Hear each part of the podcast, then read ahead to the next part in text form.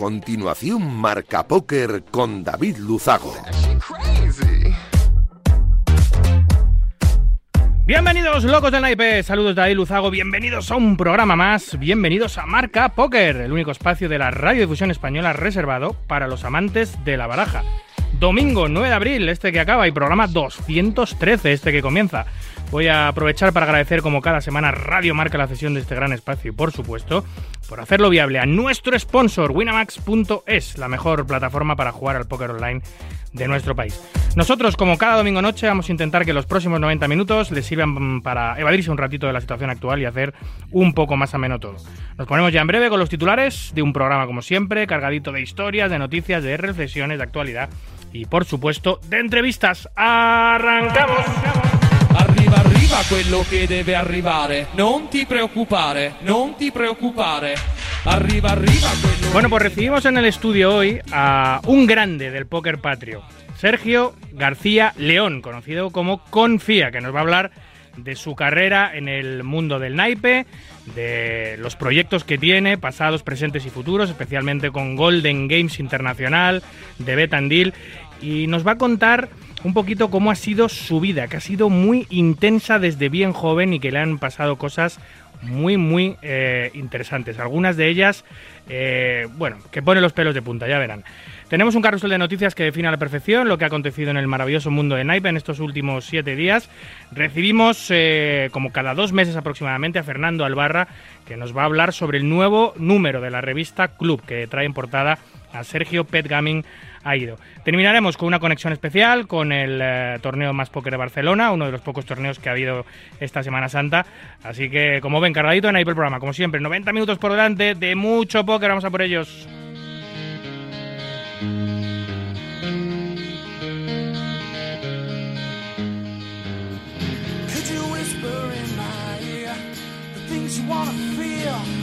I'll give you anything to feel it coming. Do you wake up on your own? I wonder where you are. Live with all your faults. Escuchas Marca Póker, el deporte del naipe en la radio del deporte. Síguenos en Twitter, arroba marca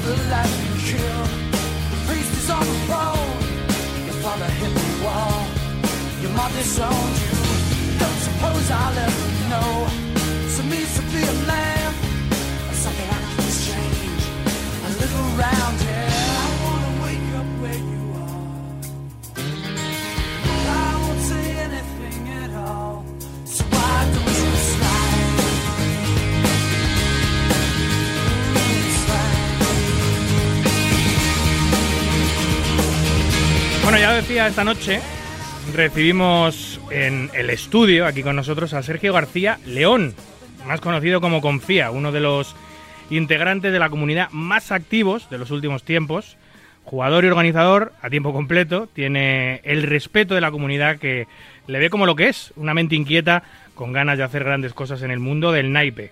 Hoy vamos a hablar con él de su carrera y la industria, que es larga, pero también sobre su intensa vida, que se aleja mucho de la normalidad y a lo que generalmente estamos acostumbrados, ya verán. Sergio García, el león del póker. Muy buenas noches, Sergio, bienvenido. Buenas noches, David. ¿Qué tal? Fíjate, macho, que cuando entrabas, tío, te preguntaba eh, si habías estado alguna vez, porque me daba la impresión, como hemos hablado tantas veces en el programa, porque porque eres colaborador habitual con tus eventos, nos mandas las crónicas puntuales de todos los eventos que tienes, me daba la impresión de que ya habías estado aquí con estos estudio y no, es la primera vez que vienes, ¿no? No, no, es la primera vez que visito las instalaciones de Radio Marca. Y por supuesto, como he llegado tarde, como siempre, eh, no me he tenido tiempo de enseñarte la redacción, que está muy bien, está dividida en dos partes, la radio por un lado y el periódico y el punto com por otro, así que cuando acabemos la entrevista te doy un tour para que veas la redacción que merece la pena. Y el Marca Leyenda, que es la pared más interesante de premios de- del deporte nacional, ahí están todos. Este año se le han dado a Ronaldinho, que se lo merecía también. También se lo merecía, sí, hay un gran mural ahí para ver. ¿Tú crees que alguna vez, algún día, eh, Sergio, habrá en ese mural Marca Leyenda, habrá un jugador de póker? Pues yo creo que sí debería estarlo, porque hay muchas leyendas ya en el mundo del póker y, y faltan muchas cositas por haber. Entonces yo confío en 100% que habrá un, un jugador en ese, en ese mural. Mira, si Adrián Mateos, que tiene aproximadamente, o sea, que tiene, no llega a los 30 años, no sé si eh, entra dentro de los criterios de selección de marca leyenda, que a lo mejor hay que ser más mayor, no lo sé, pero bueno, con 30 años, tiene alrededor de mm, 30 millones de, de euros en ganancias, ¿En en, ganancias? en torneos en vivo, más, yo calculo, unos 15 millones en torneos online aproximadamente, o sea, debe tener cerca de 45, entre 40 y 50 millones de, de, de, de tor- Eso en cualquier otra disciplina deportiva le convertiría a Drain Mateos en elegible 100% para estar en el, en el- Hall of Fame, en el, en el marca leyenda. Pero claro, al ser un jugador de póker eh, va a tener que hacer algún mérito más. Hay que hacer alguna cosita más. Pues sí. Oye, hablando de mm, hablando de hacer cosas. Por cierto, te quería preguntar. eh, toda la vida llamándote Confi, porque todo el mundo te conoce en el mundo del póker como Confi, eh, que es el diminutivo de confía. Muy poca gente te llama Sergio. Eh, En el mundo del póker mm, se me hace rarísimo. O sea, me Sergio en un casino y no me giro. O sea, claro. Eh, confía o confi, si no, no. Por- ¿Pero por qué? ¿Por qué te, por qué te- por qué te llamamos Confi, eh, Sergio? Bueno, viene de, de muy atrás, de, de mi abuela, que siempre de pequeñito, cuando yo le decía, ya, ya, yo quiero hacer esto, ya, ya, yo quiero hacer lo otro, siempre me decía, pues tú confía, tú, sí, tú, tú confía, tú confía. ¿Sí? Y yo, para mí, mi abuela ha sido la mujer más importante de mi vida, ha sido mi amiga, mi abuela, mi, mi confidente, mi todo, y, y se quedó así, se quedó en, en confía y, y ahí me quedé. Claro, porque tú te has criado con tu abuela. Sí, sí, sí, yo me crié de muy pequeñito con mi abuela. Tú saliste de casa, eh, de, de- de- de- tu casa, no sé si de casa de tus padres o de tu casa de tu abuela, con 12 o 13 añitos ya partiste, ya te independizaste, ¿no? Yo acabé la EGB, que fue justo el impaso de, de la ESO, o que eran los estudios secundarios optativos, y yo opté por no hacerlos porque en mi casa no había para comer y, y me tuve que salir con 13 años. O sea, acabé octavo de EGB y no hice los estudios secundarios. Me fui a la feria de feriante y, y ahí fue mi partida, con 13 añitos, en la feria, durmiendo en un camión, Pero, ya, pero en ese tiempo estabas viviendo con tu abuela o estabas viviendo con No, en ese tu- tiempo estaba viviendo con mi madre. Estaba con mi madre y con mis dos hermanos. Mis padres estaban separados y mi madre estaba malita y en casa pues mis abuelos no tenían recursos y mi madre tampoco, pensionista, con tres niños. Y entonces pues me eché la manta a la cabeza. Yo estuve como de los 11 a los 13 trabajando fines de semana, veranos y tal en atracciones de feria, eh, atracciones Utrilla, que fue como un padre para mí, que me lo enseñó todo en esta vida. Y justo cuando acabé el colegio, pues decidí no hacer los estudios secundarios porque es que tenía que trabajar para traer dinero a casa. O sea, De los 11 a los 13. Eh. ¿en, en dónde era eso? ¿Dónde trabajabas? en, Cataluña. En Cataluña. En Cataluña, sí. Básicamente hacía eh, la ruta de los feriantes en, en Cataluña. Porque, porque tú de dónde- has nacido, Sergio. Yo soy nacido de Manresa, en Barcelona.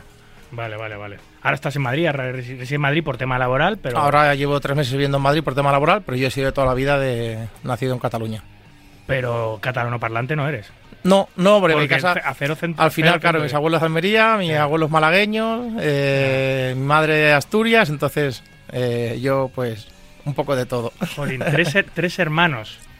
Tres hermanos sois. Tengo dos hermanos por parte de madre y un hermano más por parte de padre, o sea, tengo tres hermanos. Sois tres. Yo Vale, soy el mayor, Eres el mayor de, de todos. el mayor de todos. Vale, vale, vale.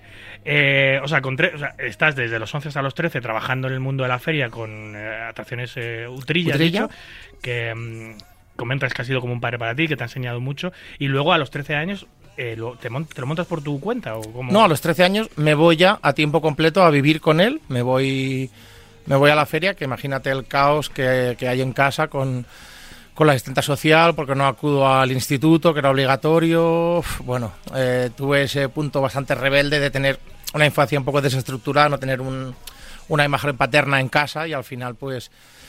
eh, desde bien pequeñito eh, nunca he asimilado la edad que tenía porque yo eh, estaba con 11 años y con 13 cuando me fui de casa medía metro 80 y 90 kilos y claro, la gente, eh, nadie me ponía 13 años, ¿sabes? Estaba trabajando pues como una persona mayor, como una persona de 20 años. O sea, has sido grande siempre. Ahora eres Sí. grande y con 11 o 12 años eras también muy grande. Sí, sí, yo siempre de constitución grande. Y parecías más mayor, claro. Sí, siempre, siempre. Claro, cuando la- gente te veía trabajar en la feria con 12 o 13 años, y si cuando se enteraran de tu edad, debían flipar. Claro.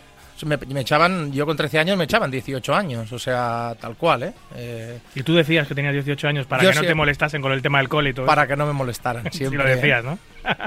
o sea que, mm, claro, eh, eh, es obligatorio ese estudio, te lo saltaste y no, y no tuviste que ir al instituto porque la asistenta social o porque el Estado o quien sea te pillara y te dijeron, oye, vas al instituto, porque no sé cómo funciona hoy en día. Sé que sigue siendo obligatorio, pero todas aquellas personas que deciden voluntariamente, todos aquellos chavales que deciden voluntariamente no ir, ¿hay alguna forma de, de obligarles a ir o si no quieren ir no pasa nada? Bueno, yo creo que, ya te digo, como fui tan rebelde en, mi pueblo, en Navarcles, que fue cuando donde pasó todo esto, que hubo tanto revoltorio con la asistenta social, incluso eh, la policía venir a buscarme a casa, con mi- que de hecho mi madre tenía que, que, que peligraba mi tutela, ¿no? Porque al final...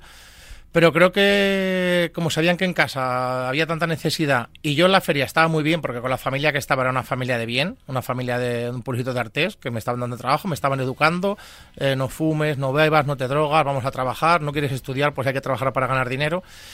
Y al final, pues tuve una charla con, con la asistenta y el policía, que ahora es muy amigo mío, el jefe de policía de Navarcles. ¿Ah, y, y después de, ya te digo, de, de las mil y una, pues comprendieron de que yo necesitaba trabajar para ayudar y colaborar en casa y, O y, sea- no, y, no, y no tuvo mi madre problemas, porque le iba a causar muchos problemas.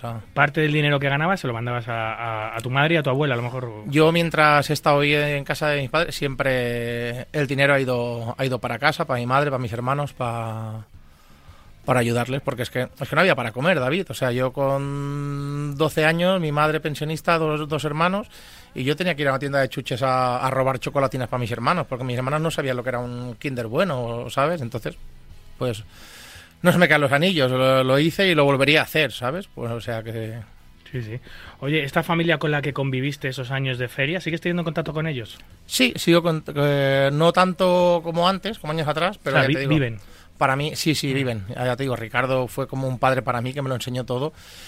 Y luego tengo otra parte de feriantes que son eh, Olga, que es mi mejor amiga de la feria, que me he criado con ella en la feria. Y son Sí, soy Merche y Oscar, que es el hermano, que son con la familia que, que para mí han sido, han sido como mis padres. O sea, Merche y Siso, los padres de Olga y Oscar, a día de hoy, o sea, eh, paso las navidades con ellos, vamos, cumpleaños, casi todas las navidades estoy ahí en, en Tarragona que viven ellos.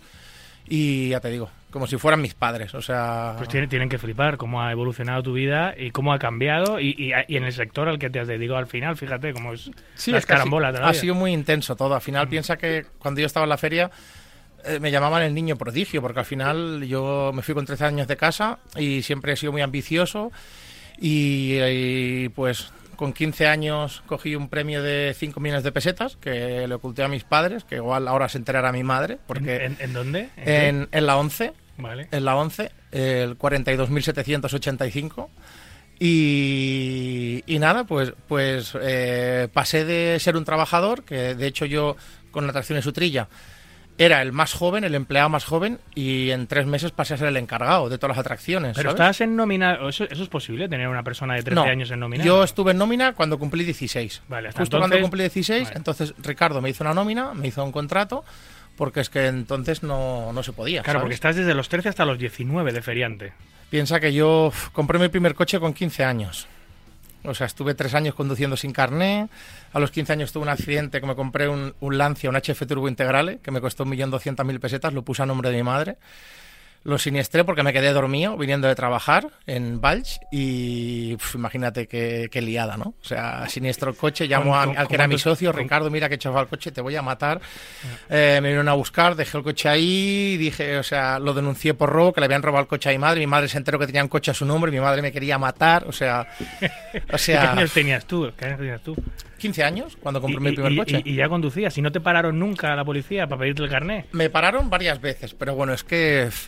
eh, de hecho, yo de los 15 a los 18 eh, tuve la suerte que aún no estaban los Mossos de Escuadra en, en Cataluña y circulaba con un carnet falso. Al final, antes era un carnet que parecía un díptico y era muy fácil falsificar un carnet de conducir. Como mi constitución siempre ha parecido grande, pues estuve de los 15 a los 18 llevando coche sin carnet y de los 16 a los 18 llevando... tenía Me compré una tómbola y llevaba un tráiler sin carnet, o sea...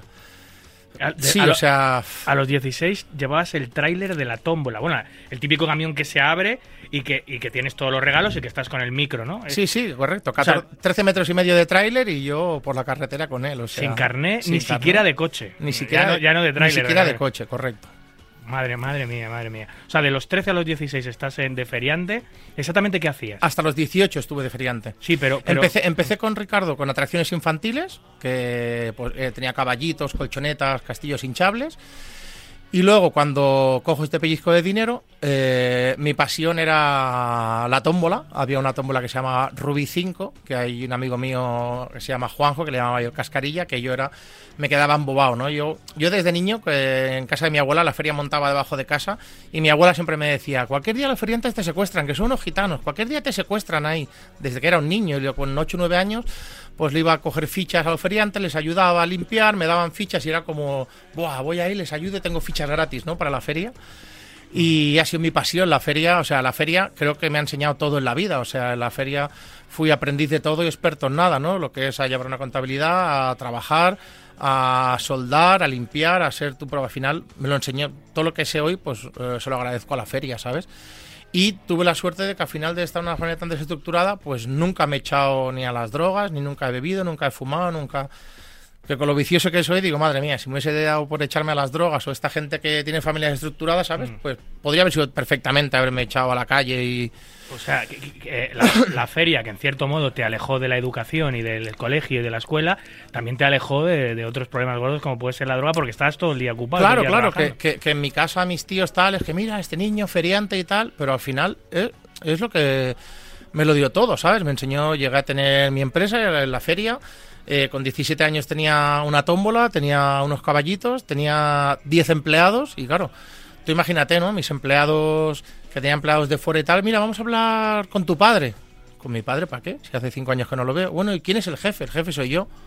¿Cómo que tú eres el jefe? Claro. Yo era un niño, o sea, realmente Eres el jefe de personas mucho más mayores que yo, tú, ¿eh? yo ahora me paro a pensar que yo con 18 años, en el año 2000, cuando viene el euro, el impasse del euro y tal, 2000-2001, la chica que me llevaba, luego cogió una chofer que me llevaba el- la tómbola en trayectos largos, eh, tiene un accidente, le hace la tijera delante mío y yo voy detrás con mi todoterreno en mi caravana, está lloviendo, en una bajada, eh, le hace el camión la tijera y tengo un accidente en mitad del verano, eh, en el año 2000-2001, que ahí viene mi ruina, ¿sabes? Porque me pilla justo en medio de la temporada, con muchísimos gastos, muchas cosas por pagar. Piensa que yo con 18 años tenía dos visas oro a mi nombre, con 18 añitos recién cumplidos. Pero tanto te generaba la tómbola. Yo facturé mucho dinero. Yo, yo en mi año de, de feriante de la tómbola, que tuve la tómbola de los caballitos, yo facturé 480.000 euros en el año 2000 Joder. brutos. Sí que es verdad que había muchísimo gasto porque al final yo la tómbola, por ejemplo, en, en una Semana Santa que fue el récord que hice, que facturé 108.000 dólares, eh, 108.000 euros en una semana, pues a lo mejor tenía 80.000 de gasto de género porque das mucho género, pero es igual. ¿Quién gana con 18 años 20.000 euros en una semana? Nadie, los futbolistas.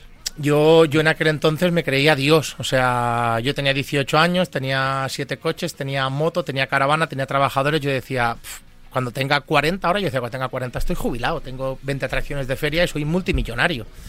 Que es lo que yo pensaba. Y también es verdad que mi mala cabeza, justo a los 16, cuando yo decidí comprar la tómbola, el que era mi socio, Pero Ricardo. La compras con el dinero ese La de- compro, del, exactamente. del boleto que ganas de la 11. Correcto. Eh, y mi socio me dice, Sergio, estás con los caballitos, tienes tus caballitos, estás ganando, que estaba ganando por aquel entonces como 4 o 5 millones de pesetas al año, un sueldo de 400, 500 mil pesetas al mes, que en aquel entonces era mucho dinero. Ya ves.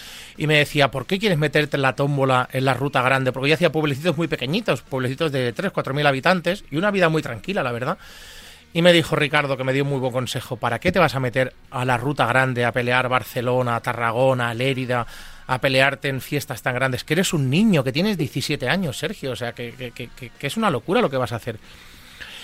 Y me nublé la vista, nadie me dio un buen consejo y al final pues hice eso. Con 18 años, cuando cumplí 18 años, que me saqué el carné, me compré mi primer BMW, que me costó 4.200.000 pesetas, un BMW, un 325, y otra vez Ricardo me dijo, Sergio, no te compres, no te gastes ese dinero en un coche, mira, hay unos terrenos aquí en casa que valen 2 millones de pesetas, cómprate un terreno que el día de ma-". Yo le decía, Ricardo, si tengo 20 años, ¿para qué quieres hacerme un terreno para una casa? Eso ya me lo haré de aquí 10 años. Y ahora Ricardo tiene su casa y sus terrenos y aquel BMW a saber dónde estará ahora, ¿no? Desde luego. Em, Pero claro, mueves tantísimo, mover tanto dinero desde tan pequeño, ¿sabes? Al final mm, pierdes un poco... Yo lo, yo lo veo que ahora, desde cuando pasó todo, ¿qué pasa? Luego tuve mi accidente en la, en la tómbola, estuve tres meses sin poder facturar, eh, tuve que pedir porque un el, préstamo. el camión, el camión El- vuelca. o- El camión hizo la tijera y claro, destrocé la, el camión destrozó la tómbola. Estuve como tres meses sin poder trabajar, en los mejores meses de verano. Y ahí me hizo una bola tan, tan grande de dinero con tantos trabajadores, con yo 18 años, que no supe salir. O sea, ahí cometí un error, no tenía ahorros, tenía una R1, una caravana, tenía un BMW, tenía tres coches tuning y claro, eh, al final eso es aire, ¿sabes? Y mi familia no me podía ayudar económicamente. Eras tú el que les ayudaba Era a yo ellos. el que ayudaba a ellos. Eh, mi madre eh, había estado viniendo incluso a la tómbola, yo le pagaba un sueldo para, para que me ayudara, que ya ha sido pensionista. Y, y nada, pues al final, ¿qué pasa? También un poco de un poco de orgullo. Eh, a mí, Olga, por ejemplo, eso me dijeron, Sergio, te ha ido mal la fe- cógete, cógete una máquina de algodón, cógete unas colchonetas, un... Y ¿sabes qué pasa? Que cuando pasas de ganar 400, 500 mil pesetas al mes a facturar 2 o 3 millones de pesetas al mes, yo dije, en la feria los aparatos que más dinero ganaban son el saltamontes, la pista tos de choques y los tomboleros. Y dije, he llegado a lo más alto de la feria y hice como que me retiraba porque ya no me gustaba, ¿sabes? Me fui como diciendo, va, dejo la feria y... No, que me había arruinado lo sabían mis amigos de verdad, la Olga, el Oscar, Siso, la gente allegada a mí, que, era un crío y no, no, no supe mantener esa- ese estatus económico, ¿no? O sea, me arruiné y no, no hice una pelota que con 18 años le debía a la Caixa 120.000 euros y yo decía, "Pf, 20 millones, madre mía, si, si mis amigos están en el instituto, ¿sabes? Estaban acabando BUP y, y yo tengo una deuda de 20 millones de pesetas, o sea, no sabía si cortarme las venas o dejarme las largas y ahogarme con ellas, ¿sabes? Menos mal que decidí dejarlas largas y como no han crecido, pues aquí sigo dando por culo. O sea, te marchas de la feria, entiendo. Me marcho a la feria, dejo la feria y ahí inicio una etapa. eh, yo estaba ya muy metido en el mundo del tuning cuando estaba en la feria, que también mi amiga Olga me decía siempre, Sergio, ten cuidado con el tuning porque me, me apasionaba el mundo del tuning. De hecho, tuve un taller clandestino que montaba, hacíamos con unos amigos míos, teníamos unas manos que... Y yo lo que me, gu- me gustaba mucho es el tema de, del audiocar, montar todo el tema electrónica, montar neones, altavoces, pistones, o sea, yo hice coches que ganaron, o sea, yo de hecho con mi coche, con, con, un, con un Opel Kadett GSI, llegué a la final de la IASCA de Italia compitiendo con Pioneer, con Clarion, con... Yo me gasté 20.000 euros en, en un coche en altavoces. O sea, nada. O sea, una hucha sin fondo, un coche tuning. Tenía tres coches que me había gastado como 80.000 euros, que al final valían nada. Un Opel Kadett, por la matrícula, 3.000 euros. ¿Sabes qué te quiero decir? Claro.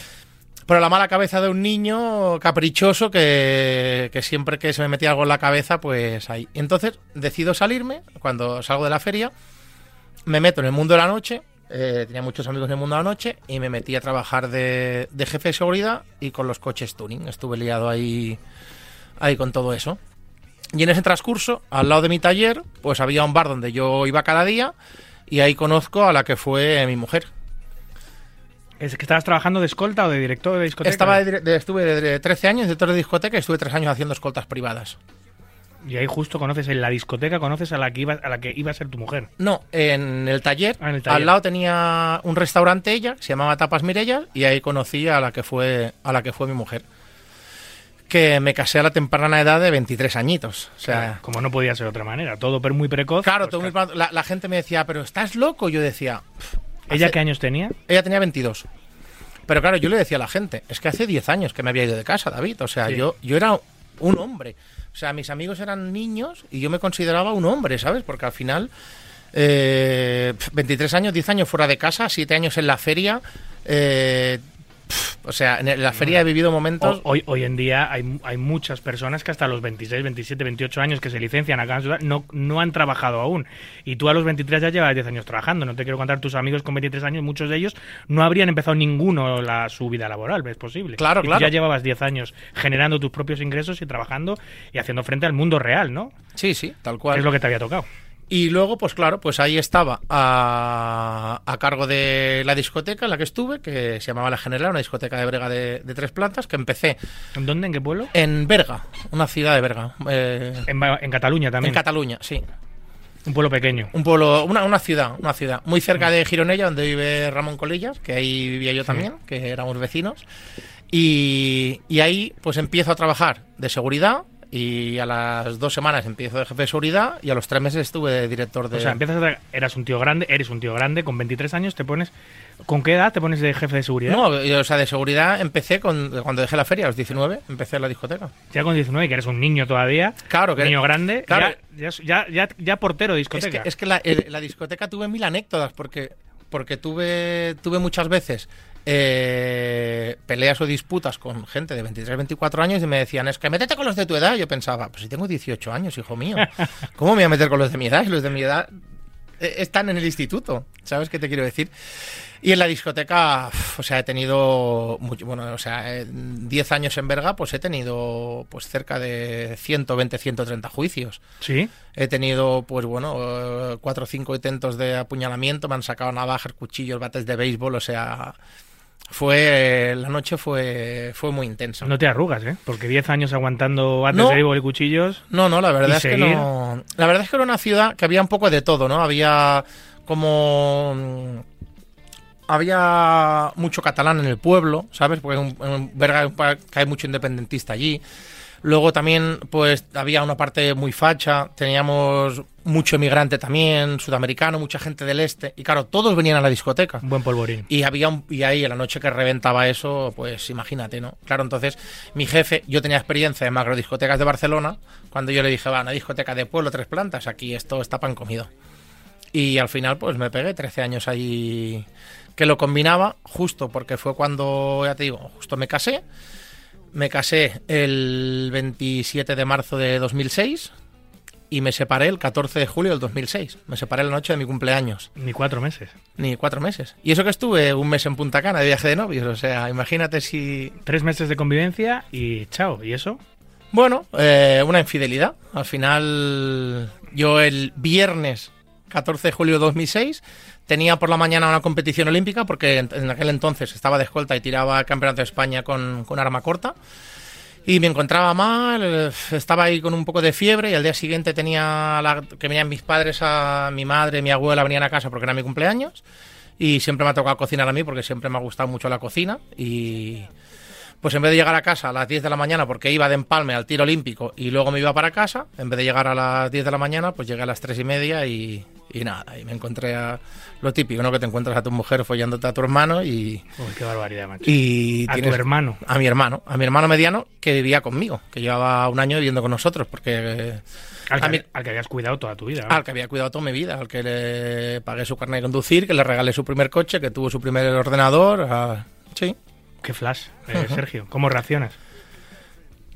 Bueno, la verdad es que en ese momento se te nubla la vista, ¿sabes? Y imagínate cómo, cómo en ese momento, teniendo en la caja fuerte un arma, eh, o sea, doy gracias a Dios de que no se- de, de- de que no cometí la locura de, de decir, mira, es que se me pasó por la cabeza todo, David, o sea, sinceramente, Total, se, me- total, total. se me pasó por la cabeza pegarle un tiro a cada uno y, no sé, suicidarme, tirarme por el balcón o... Pero mira, eh, afronté y dije, pues ya está, pues si tiene que ser así, pues así será. Si mi hermano realmente me quiere cambiar por una mujer, yo...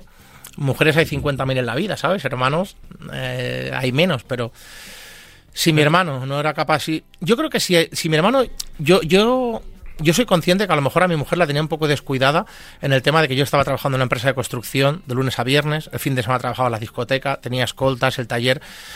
Pero claro, yo es que era un chico con 23 años que estaba entrando en casa a 6 o 7 mil euros al mes. Habíamos comprado un piso, eh, habíamos dado la entrada para comprar una casa y yo le decía, yo tenía un Mercedes, ella un Audi y le decía, tenemos una vida de, gente de 30 años, 35 años.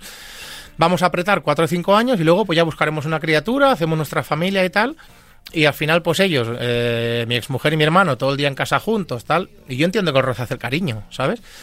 Pero yo que sé, mi hermano como hermano tenía que haberme cogido y haberme dicho, mira Sergio, eh, que me he enamorado de tu mujer. Y no sé, pues a día de hoy igual me hablaría, porque el amor al final eh, no se puede controlar, ¿no? Pues igual el destino era que yo conociera a mi mujer para que mi hermano, que mi hermano nunca había tenido novia, eh, se juntaran. Lo que pasa que, bueno, al menos no fue un polvo. A día de hoy, pues mira, pues llevan 16 o 17 años juntos. Tienen dos, dos niñas, tengo dos sobrinas que por desgracia no conozco, porque yo mi relación con ellos fue cero, ¿sabes? Se acabó en ese momento, ¿no? Se acabó en ese momento. sí. Te fuiste de la casa y nunca más se supo. y nunca más. Tuvimos una disputa unos meses después, porque ah, unos mensajes de texto y tal, y yo con ellos, hasta que hace unos años que no falleció mi abuela, que estuvo unas semanas en el hospital y tal, eh, no tuve otra vez contacto con ellos y, y nada, para mí, ya digo, no le deseo nada malo, mi hermano ha sido una bellísima persona siempre, simplemente que pasó lo que pasó con mi hermano y... Pero no puedo decir nada malo de él, a día de hoy sé que tiene un taller de coches y estoy contento porque él estuvo conmigo desde niño en mi taller enseñándole cómo se desmontaba un motor, cómo se cambiaba una bujía, cómo inculcándole no fumes, no bebes, hay que trabajar, no quieres estudiar porque él tampoco quiso estudiar, pues hay que trabajar. Y a día de hoy sé que tiene su taller y que le va bien y yo me alegro, ¿sabes? Al final Han pasado 17 años. eh, yo me separé en 2006, pues han pasado Casi, dieci- sí. 17 años. Em, y tiene dos niñas. ¿No te- Tiene dos niñas. ¿No te apetece conocerlas, Sergio? Yo creo que cuando sean grandes, ahora alguna vez con mi madre, que también últimamente está más melancólica, que me sigue mucho en las redes, ha intentado retomar, porque cuando pasó todo esto, imagínate, ¿no? Cuando pasó lo de mi Era separación. un drama para ti, pero un drama para tu madre. Claro, ¿no? imagínate, para mi abuela, mi abuela en vida, ¿sabes? Al final llegaban navidades, llegaban cumpleaños, va, Nochebuena vienes tú, fin de año viene ella, ahora vengo yo, ahora vienes tú, ahora... Pero al final, ahora, o sea, no le deseo nada malo a esas niñas tampoco, pero no les tengo cariño, porque es que no, es que no las conozco, David, ¿sabes? O sea, quiero más a, a mi amiga Olga, o te puedo querer más a ti, que tengo más, más contacto que no con ellas, ¿sabes? Pobrecitas, porque... Yo creo que en su día, si mi hermano hubiese dicho, yo entiendo que yo no iba a casa a mi hermano a verlas, pero estaba mi madre. Mi hermano hubiese dicho, mira, son tus sobrinas, mañana van a estar en casa de... Que mi madre me hubiese dicho, mira, ve- ven a conocer. Yo encantado habría ido a conocer a mis sobrinas. De hecho, yo cuando nacieron, mi madre sabe, yo hice un paquete de, de, de- de compra para, para mi sobrina y le dije, mamá, no le digas a Johnny que, que el regalo es mío, dile que es tuyo. Y a mi madre me decía, pero si no tengo dinero para... Tú dile que te ha tocado en un lote y que es un lote para... Entonces yo creo que es mi hermano quien tendría que haber dicho, mira, es tu tío y tienes que conocerlo, ¿sabes? Pero ahora ¿No, ya ha, pasado. no- no ha habido en estos 17 años algún eh, eh, momento de acercamiento por tu parte o por la de él que hayáis tenido eh, ese momento en el que casi os volvéis a ver o, o podéis hablar o algo, no? Nada, no. Yo tengo un par de veces cuando vivía uno en Barcelona de haberme cruzado con mi mujer y mi hermano y el carrito con las niñas, de rollo cruzarme y ellos agachar la cabeza y, y ya está. O sea, ellos siguen muy avergonzados por lo que ocurrió, entiendo. Yo creo que sí, porque al final tú piensas que mi mujer eh, me denunció por abandono de hogar y fue una histérica de que te voy a denunciar, de que me has abandonado, de que tal. Y Claro, claro, ¿cómo te denunció por abandono de hogar cuando te había puesto los cuernos con tu claro, hermano? porque es que ella lo, ella lo han negado, todo- a día de hoy lo siguen negando. Pero ¿qué pasa? Que yo me voy les, ca- pi- les pillaste in situ, ¿no? Eh, eh, yo, yo me voy el 14 de julio de casa y el 21, que es su cumpleaños, una semana después, mi madre le confiesa, ay, mi exmujer le confiesa a mi madre que, está que están juntos. Y les dicen que, claro, que como yo me he ido de casa, que yo me entendía con la Olga, con la que era mi mejor amiga de la feria, que lo ha pasado tan mal toda la semana llorando en casa y ha surgido. Y claro, yo digo, a ver, si mi hermano está conmigo y yo me voy de mi casa, ¿qué pinta mi hermano quedándose en casa? Si yo me he ido de casa, que me fui con mis abuelos, casi la única vez que me quería ir a un piso y mis abuelos, mi abuela me dijo, vente a casa y tal, y estuve unos meses viviendo con, viviendo con mis abuelos. Pero ¿qué pinta mi hermano? Si me acabo de separar, cuando yo por la mañana cogí las cosas y me fui, le dije, Johnny, nada, que estás loco, que tal, que... Al final. ¿Y qué pasa? Que yo quedé como el malo de la película, como siempre, pero claro, una semana después confiesan que están juntos, Blanco y, y a día de hoy siguen juntos. Entonces, o sea, al final se, se descubrió toda la trama y, ya está, ¿no? Pero fue bastante agresivo para el tema de la familia, al final lo que te digo, sobre todo eh, navidades, cumpleaños, tal, que yo siempre he sido muy familiar, yo, yo siempre he querido mucho a mi familia, la verdad.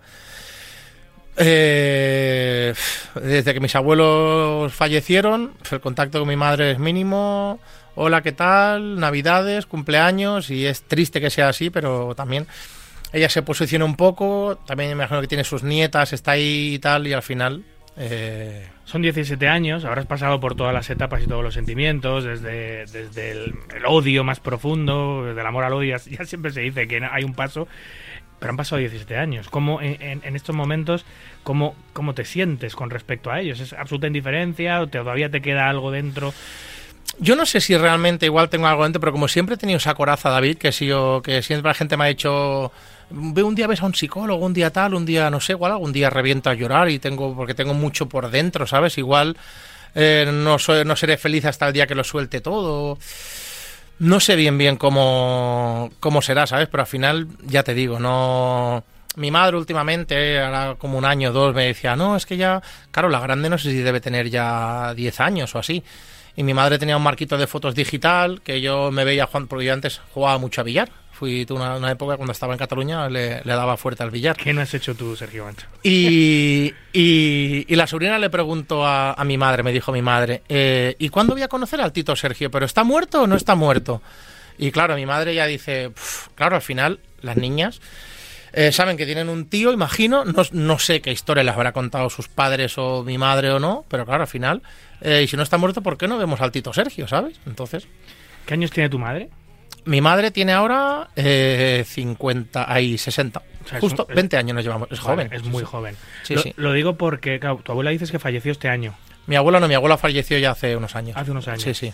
Ella eh, no lo podrá ver nunca, obviamente, pero tu madre no sería un regalo para ella. Que yo, a ver, yo, eh, por supuesto, no soy quien para dar ningún consejo ni, ni nada, ni, ni lo pretendo, pero quizá algún día, eh, después de tantos años y viendo que ellos eh, han hecho una, han, co- han constituido una familia, han seguido juntos, eh, había algo entre ellos especial, está claro.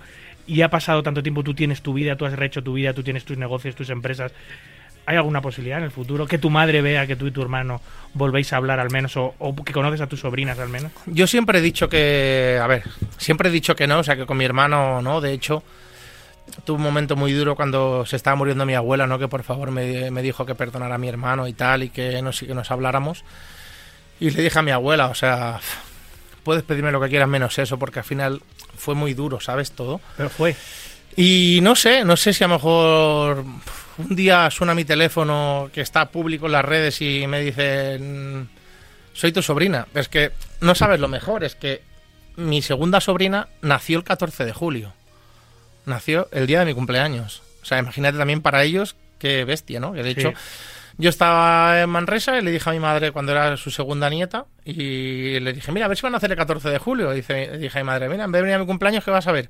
¿A tu nieta? o-?" Y dicho y hecho, al final, pum, 14 de julio. Y Qué se- bárbaro. ¿Tienes relación con tu otro hermano? No, Tampoco. Tampoco, desde que, ya te digo, desde que pasó todo, yo que cerré mi empresa de construcción y tal, que me arruiné, que tuve mi segundo impasse de, de con 33 años que me vino todo abajo, yo compré un piso para mi hermano para invertir y al final cuando yo dejé de, de como meter dinero en casa, fui luego que el logro de la familia es que siempre ha sido el que has hecho, ha sido el desastre, que ha sido que tal, que compraste un piso y mira para tu hermano y, y siempre he sido como la oveja negra de la familia. Pero entre ellos dos sí se hablan, sí tienen entre, relación. entre ellos dos, sí. Sí, sí. Sí, entre ellos- mi madre y ellos, vaya, yo sé que son una piña. Y eso le digo, mi madre ahora últimamente, pues lo que te digo, ¿no? Si hay mensajes de tal, de más afecto, de. eh, pf, igual hace tres años que no veo a mi madre, ¿sabes? Y me dice siempre, va, a ver si nos vemos, a ver si vienes a verme, a ver si. Es duro, sí, pero es que es lo que te digo, ¿sabes? O sea, Hombre, ahora yo- mismo yo- quiero más a la Merche, la madre de la Olga, que es como una madre para mí, que a mi madre. ¿Por qué? Porque ha habido tanto tanto por mi parte que el día de mañana igual es bueno quitarlo porque luego también dicen que si el día mm, por lo que sale pasar algo a mi madre igual me sale todo pues también puede ser que esté cometiendo un error de no dar el paso de ahora que soy más grande eh, dar el paso y decir venga no pero no sé de momento tiene que pasar más tiempo creo yo Sí, bueno, ha pasado tiempo, todo cicatriza al final, pero tienes razón. Lo mismo algún día te suena el teléfono y eh, ese corazón eh, grande que tienes y noble que tienes, que lo conozco muy bien, eh, se ablanda todavía más si hay alguna oportunidad para, para bueno, al menos tener una relación cordial con la que es tu familia. Y, y sobre todo ya no por ti ni por tu hermano, sino por tus sobrinas y sobre todo por tu madre. Pero bueno, eso ya eh, el tiempo lo dirá. Yo sé Sí, que, que si te vienen a buscar te van a encontrar para bien, lo sé. Eh, otra cosa es que tú seas el que vaya a tocar la puerta, que eso es más duro después de todo lo que ha pasado quizás. Pero bueno, solo hay una vida, Sergio, y solo hay una familia. Y pasan todas las familias, en las mejores. Sí, pasan sí. estas cosas. al final, yo lo que te digo, o sea, yo, para mí mi madre siempre va a ser mi madre y me la he querido con locura siempre y que nadie le haga daño, ¿sabes? O sea, que yo me entero ahora que le pasa lo que sea y, y sé que voy a perder el culo por hacer lo que haga falta. ¿Sabes qué te quiero decir?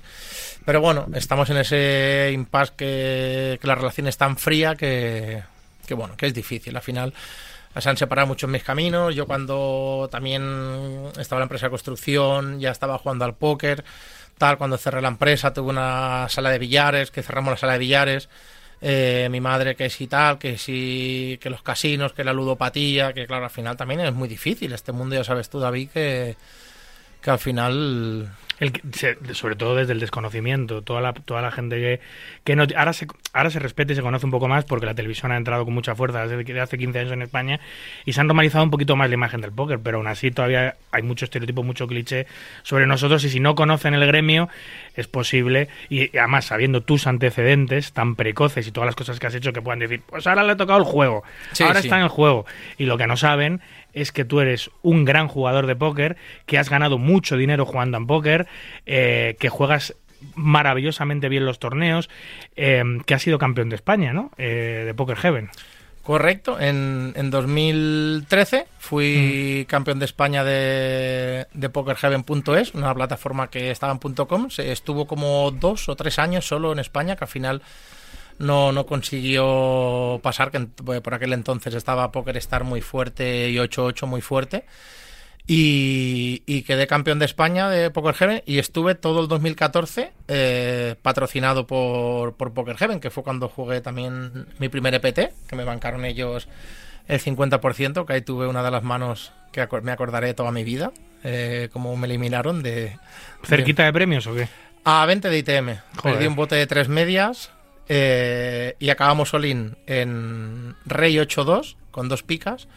Yo tengo Reyes y Martin Fingers tiene 8. Y acabamos Olin. Eh, él me pregunta si tengo a Rey con flash draw y le digo que tengo top set y oh my god. Y vino El un 8, un 8 de picas al tour que...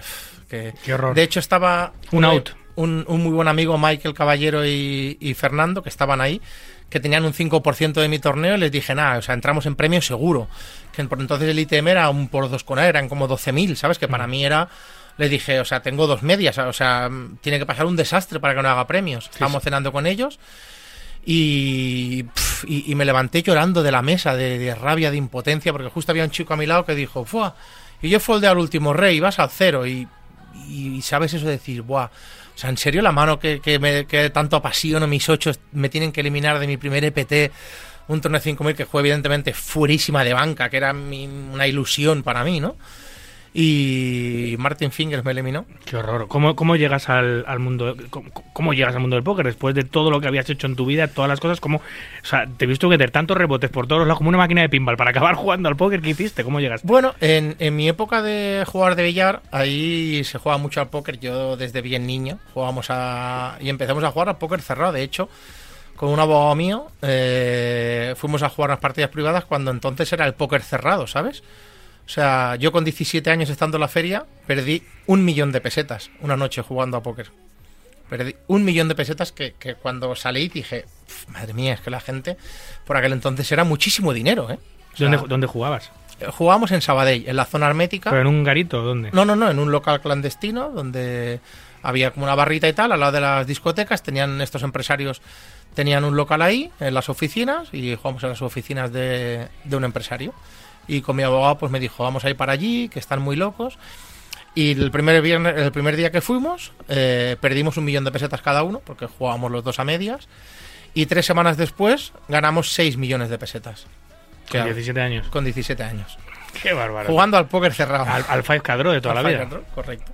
Qué salvaje. Y luego, pues ahí se quedó. Luego en la sala de billares, eh, cuando tuve la sala de billares en la planta baja, eh, como soy un loco para todo, al final en la planta baja tenía ocho mesas de torneo, formé a croupiers y en mi sala de billares hacía torneos con, un club. con 80 jugadores, ¿sabes? Un club clandestino con- que, que venían a jugar 80, 90 jugadores. cada Hacías semana. torneitos y cash. Hacíamos torneitos y cash. De hecho, monté en el 2009 monté una una primera liga y el que ganaba se iba conmigo a Las Vegas y lo que pasa que al final ellos va, juega, juega, juega y qué pasa, que gané yo Y claro, eh, que también organizas y joder, eh, lo, lo que está feo, ¿no? Que por eso cuando me he hecho grande, ahora dije, lo veo muy mal, ¿sabes? No sí, bueno, en los clubs es distinto. En, en- en los casinos ya es un pasote, pero en los clubs, pues yo recuerdo también que yo empecé organizando torneos en clubs y yo los jugaba. Porque eh, nadie mejor que yo eh, para jugar los torneos que yo organizaba, porque era justo lo que yo quería jugar, lo que yo organizaba, no lo que organizaban los demás. Yo hacía torneos a mi medida y me los jugaba. Entonces en un club sí que tiene un pase, porque al final... Y es que toda la gente quiere, le da morbo que juegues, porque todo el mundo quiere eliminarte, ¿sabes? Sí. Al final, no, no, no, to- todo el mundo quiere, quiere eliminarte y al final, pues eres un suertudo, eres un suertudo, eres un suertudo y al final eres un suertudo y vas ganando, vas haciendo. En 2010 fue mi primer viaje a Las Vegas, que fui con David Soto, el chico que quedó segundo o tercero la clasificación, nos fuimos los dos para Las Vegas, ahí una semanita, que entonces éramos unos fishes, Tu imagínate. primer viaje a Las Vegas. Mi primer viaje a Las Vegas.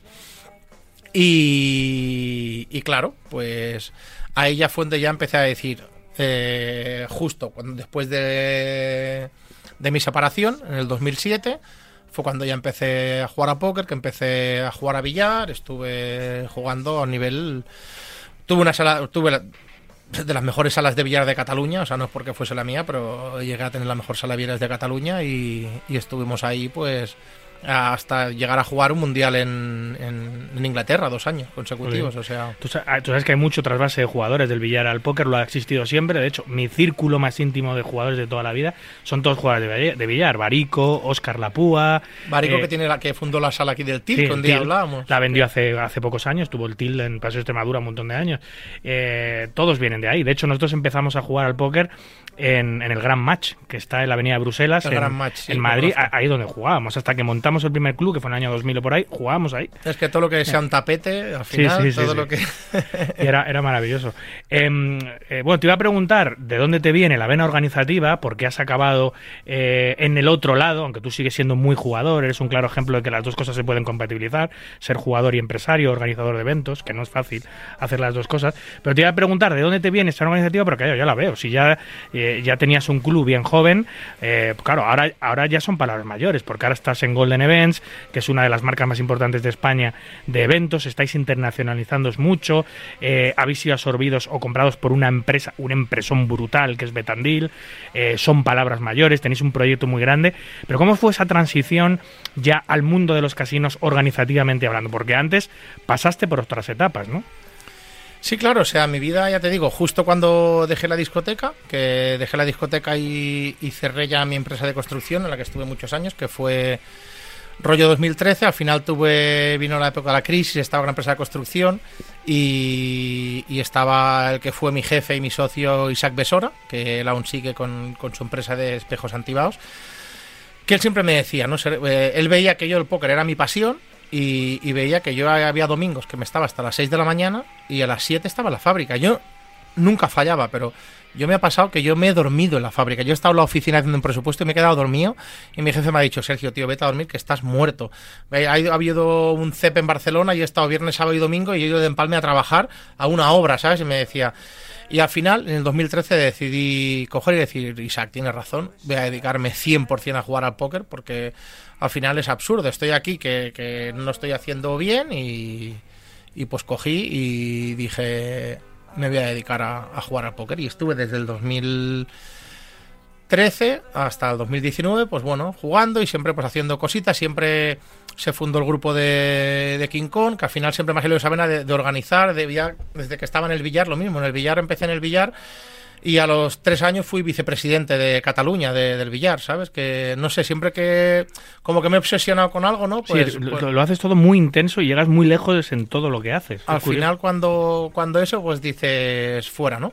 Y tuve pues toda esa etapa, cuando ya quería dar el salto a jugar profesional, estuve 2018 jugando ya jugando torneos de 1000, jugando torneos de 2000 en vivo, que ya hacía una banca, hacía falta una banca interesante, ¿sabes? Para tuve a finales de del 2018 uno de mis mejores años porque en, en septiembre, en tres semanas, hice 15 torneos, 12 FTs, que mi mayor premio de Golden como 30.000, hice como 80 o 90.000 arriba en, en tres semanas, cuando venía de un down de tres meses, que dices, madre mía, lo que no has hecho ahí, no...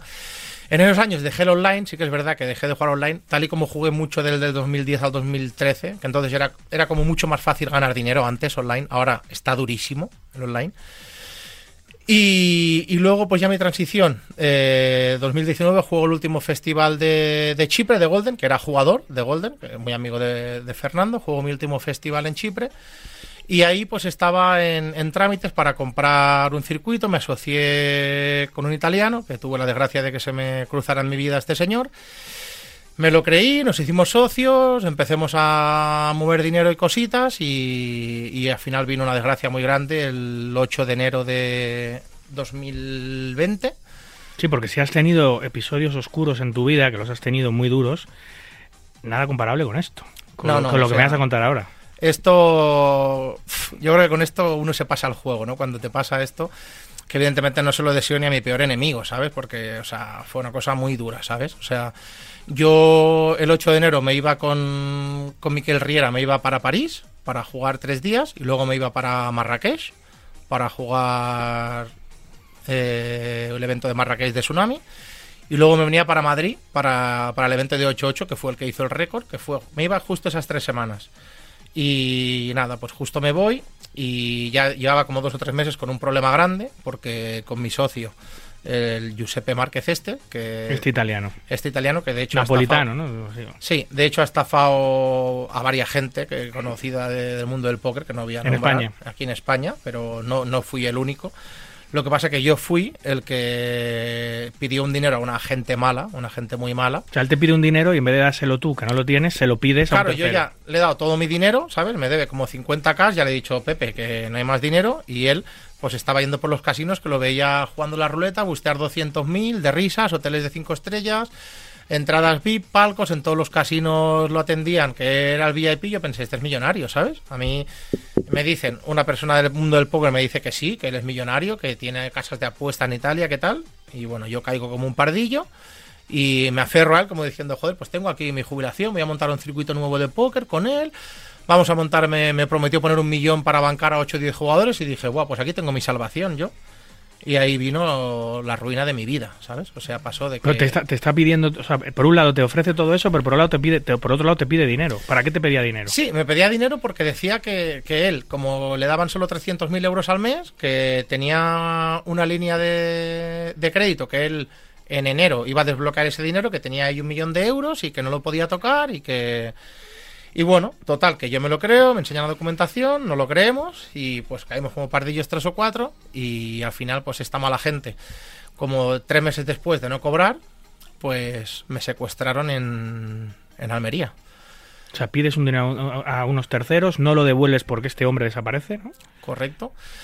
Tenemos varias charlas, ¿sabes? Es que la historia es muy larga, ¿sabes? Y resumiendo muy mucho, pues eh, ellos cogen y me dicen de, de, que, de, que, de que yo soy el responsable. Yo lo he presentado y que yo tengo que hacerme Que tú cargo. respondes. Y que tengo que hacerme cargo de, de esos 100.000 euros más 50.000 de intereses, porque eran 10.000 de intereses cada mes, lleva, y que ya iba por 150.000. 10.000 pavos de intereses al mes. O sea, pediste 100 y te pedían 150 porque ya han pasado 5 meses. Claro. Que, y pagas tú, que- tú que- o tu vida. Que era lo que él, que era lo que él prometió.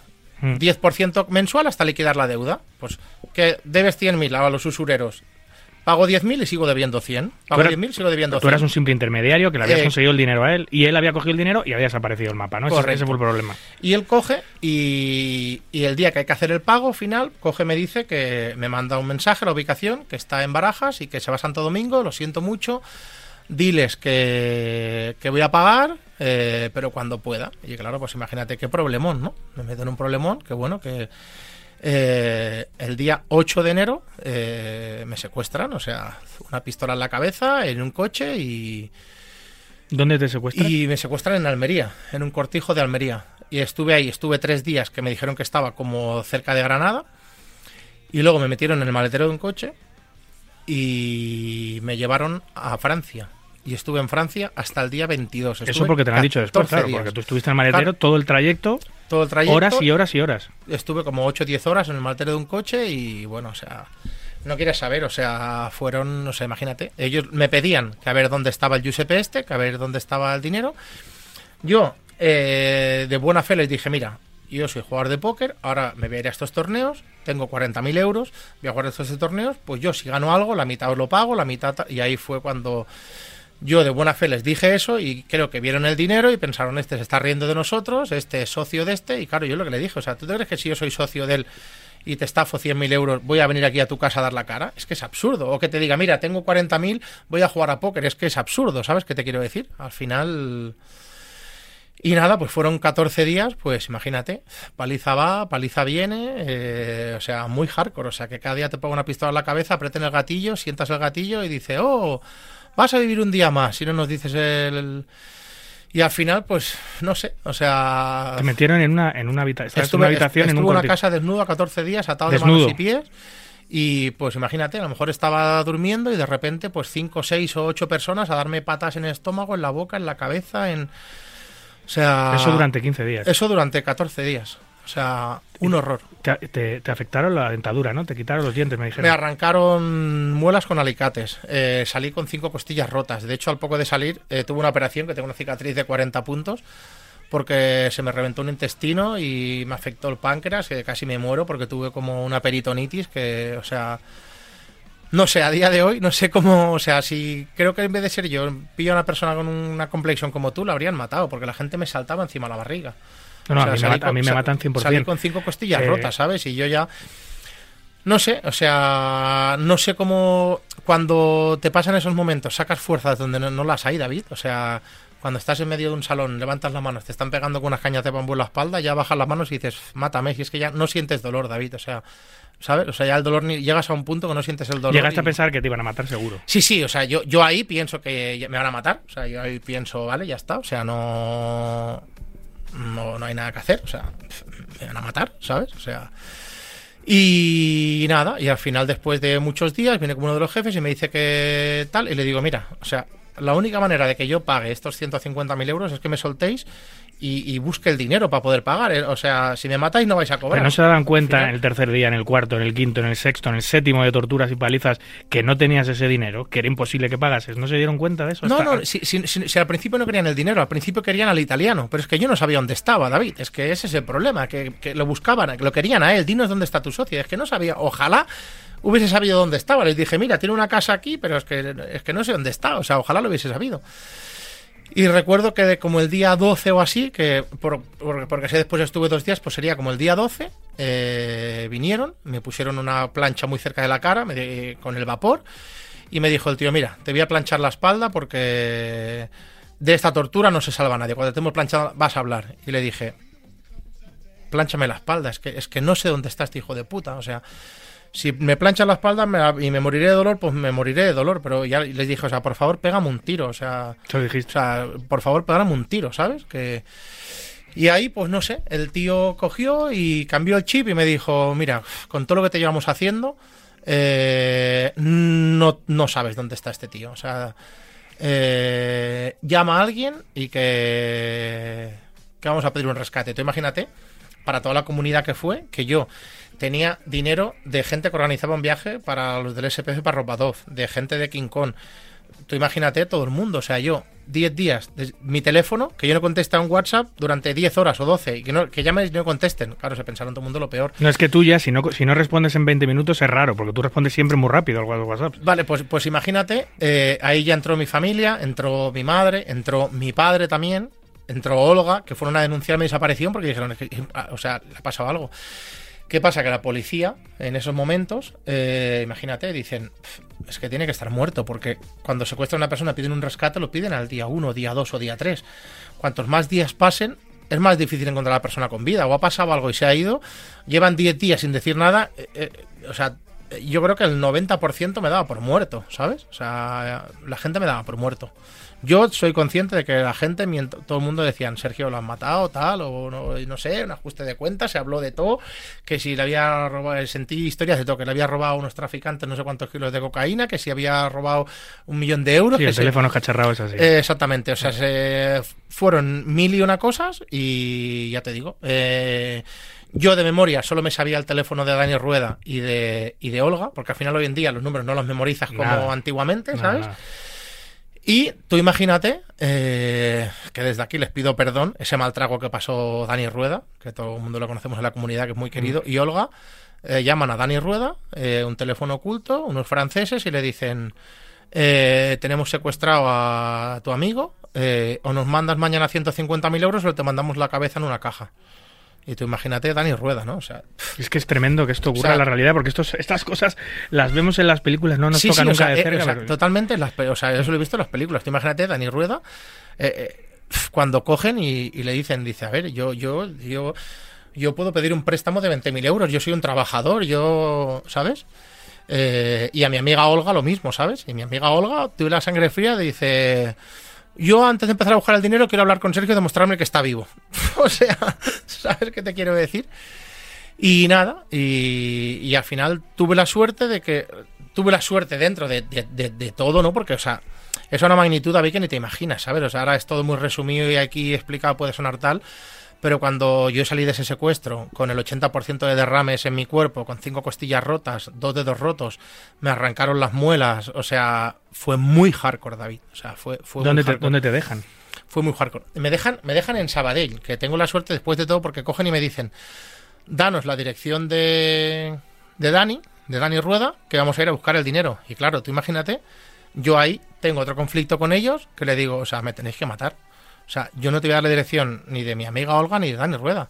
O sea, tú imagínate, Dani, padre de dos hijos, o sea, El marrón en el que le metes. ¿cómo le voy a dar la dirección de, Ya. Sí, sí, no, tremendo, tremendo. No, no. O sea, fue, fue muy duro, ¿sabes? Pero dije, es que me tienes que matar, o sea, yo no voy a vender ni a un amigo ni a nadie, porque al final yo pensé, "Pf, lo tengo todo perdido, ¿qué voy a hacer? ¿Arruinar la vida de mi mejor amigo? O sea, no.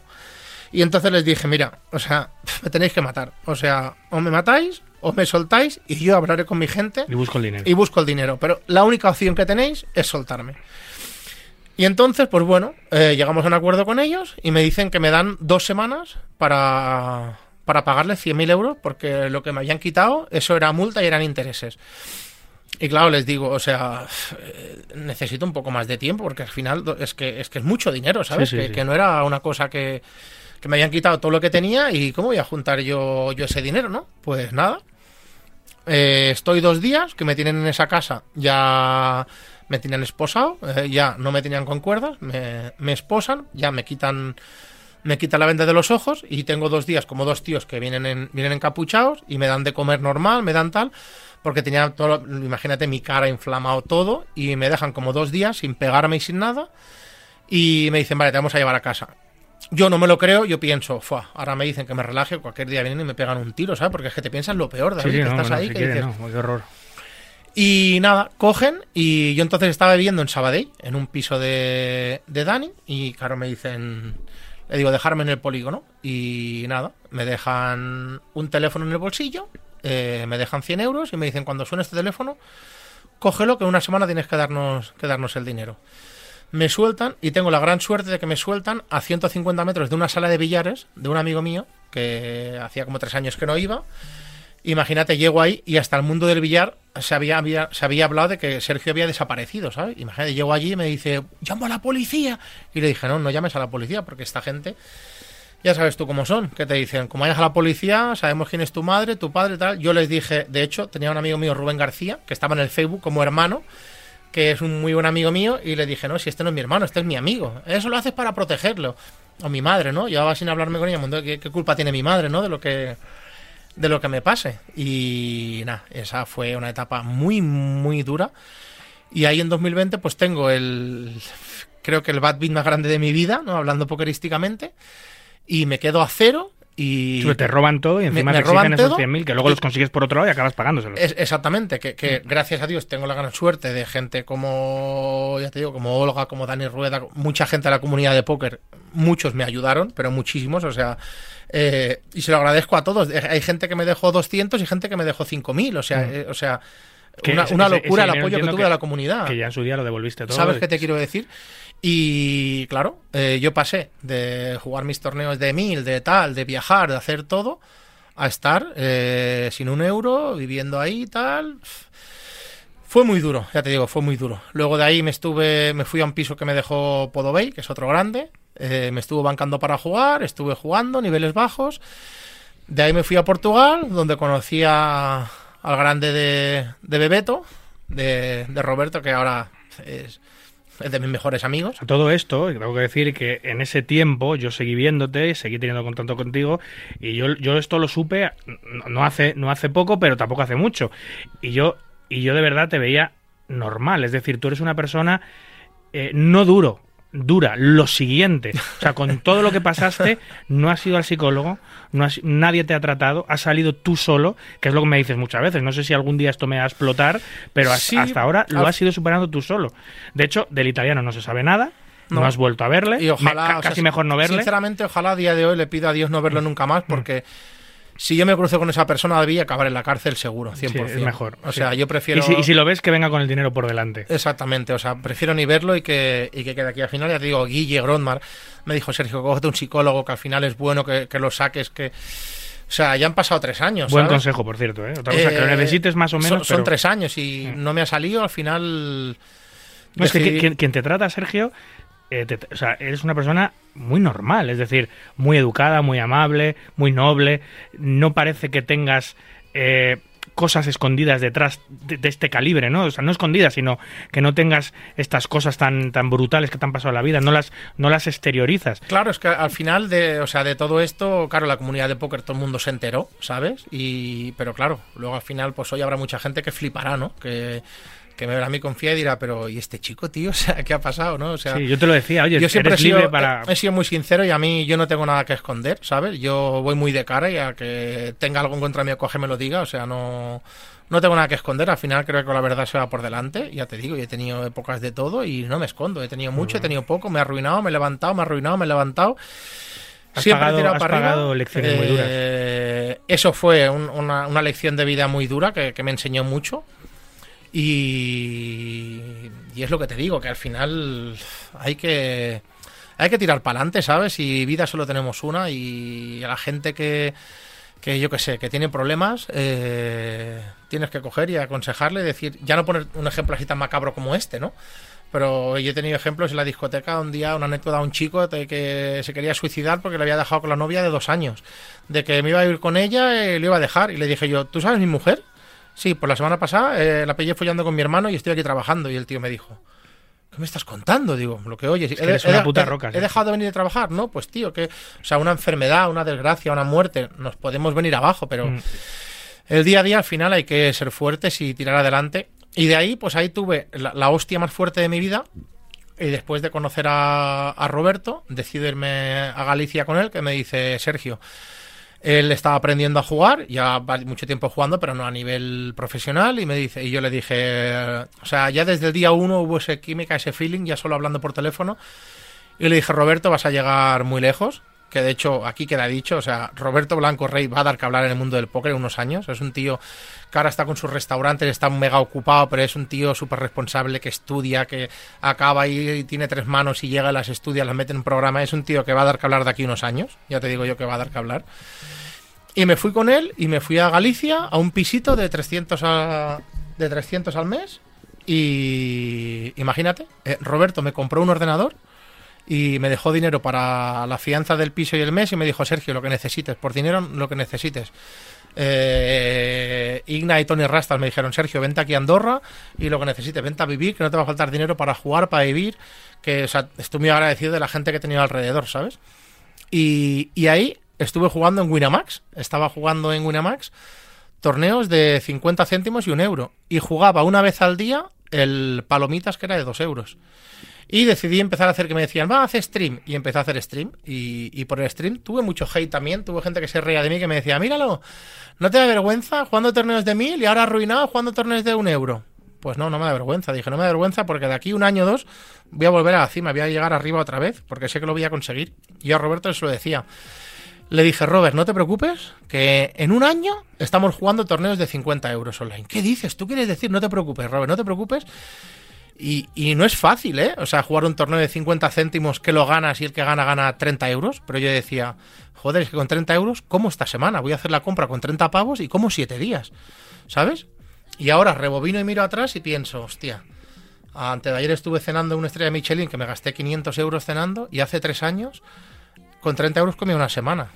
Sí, pues siempre he sido de, Vaya montaña rusa de vida. de, de extremo, ¿sabes? Y, y justo pues ahí cuando toqué fondo, vino cuando Fernando me echó un cable, que, que empecé con el tema de, de GG Poker.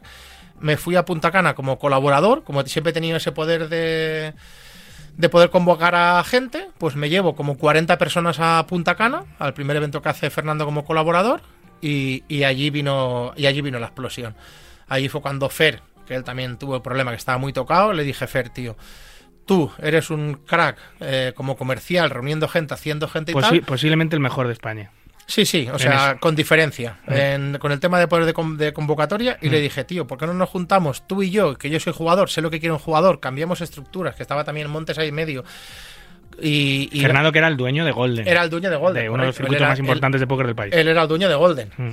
Y, y bueno, justo ahí en Punta Cana, juego, eh, jugué el main event y jugué el high roller. Hice tercero en ese high roller, que cobré 20 mil dólares. Imagínate para mí, que de hecho había vendido el 50%, porque no, no podía permitírmelo. Pero imagínate para mí 10 mil dólares cuando venía de estar ganando en Winamax eh, mil pavos al mes y yo era súper feliz diciendo, va, tengo mi pisito, gano mil pavos al mes aquí en Wina, retiro, pago el piso, el Roberto estudiando, Rulich en mi casa y, y hago eso. Hago eso y un, un chico de, de Galicia, que es, que es constructor, aunque tiene una, una promoción muy grande, que se llama Javi, que de aquí le mando un abrazo también, me dice, Sergio, ¿tú qué haces jugando torneos de 5? Yo te pongo dinero aquí y ponte a jugar, ¿qué tal? Y bueno, hacemos un deal, me pongo a jugar y tengo la suerte, porque también hay que runear, que, que hago. Jugando un mega golón de, de series, pues runeo un evento con un millón cuatrocientos arriba y cobro 70.000, ¿sabes? Pero que ahí también te meten uno de los bad beats de tu vida. Porque ibas muy gordo para, Sí, para la, el millón. la- la verdad es que ahí estamos 19 lef y, y as dama de picas contra as 10 de corazones. Flop dama 7-2 con dos picas Puto horror. y nos mete rey J y nos Qué hace horror. escalera. Qué horror. Y fue dura, pero. O sea, en ese momento te quieres tirar por la ventana porque imagínate, estás ahí. Estás ahí. Esa, esa mano vale 300k. Sí, sí, claro. Es que, es que, es que estás ahí. Mínimo. con- el, el segundo cobraba un millón. Sí. ¿Sabes qué te quiero decir? Pero bueno, al final hay que. Yo sé que una carta te cambia la vida y también sé que me va a llegar el día que, que gane un millón. O sea, eso lo tengo Eso no te- clarísimo. eso no lo tengo duda Eso lo tengo, lo tengo clarísimo. Y me pego ahí esas, ese mes grindando y hago eso. Y la semana siguiente pierdo un heads up de un high roller con el gran Morgata, un, un brasileño, que de hecho aún en las notas tengo ese anillo es mío, pierdo anillo y heads up, me remonta 105 ciegas a 3,8 Joder, qué horror. y que fue muy macabro también. Y a la semana siguiente pincho 40k en otro high roller y claro, vengo de estar jugando torneos de 50 céntimos un euro Y de a jugar mi primer 100K. high roller de 1500 y hago 150k en tres semanas, ¿no? Pues imagínate mi bancador que me dice, cogemos 50.000, nos vamos a Las Vegas y le dije yo, cuidado, cuidado Javi, cuidado que hay que, sí. hay que ser consciente porque dentro de lo que decimos siempre, siempre es verdad que he tenido suerte que cuando he querido jugar más alto me han bancado pero con la responsabilidad final de decir que si busteo, que es dinero al final, ¿sabes? Que, no- que hay gente que dice no.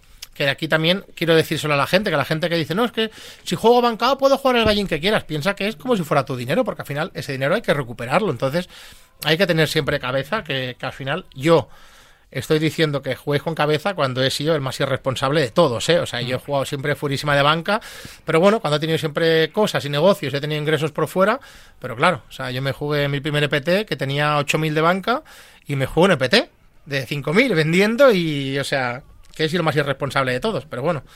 También las grandes cosas que he hecho, los pelotazos que he pegado, pues han sido así. De jugar torneo de un euro a jugar un 1500 que no me ha temblado y he cobrado 70.000. Hablando de hacer grandes cosas, Sergio, y ya para terminar, para centrarnos, eh, terminar con, con- con Golden, eh, lo que decías, Golden ha sido durante muchos años Fernando Heredia, básicamente aquí y fuera.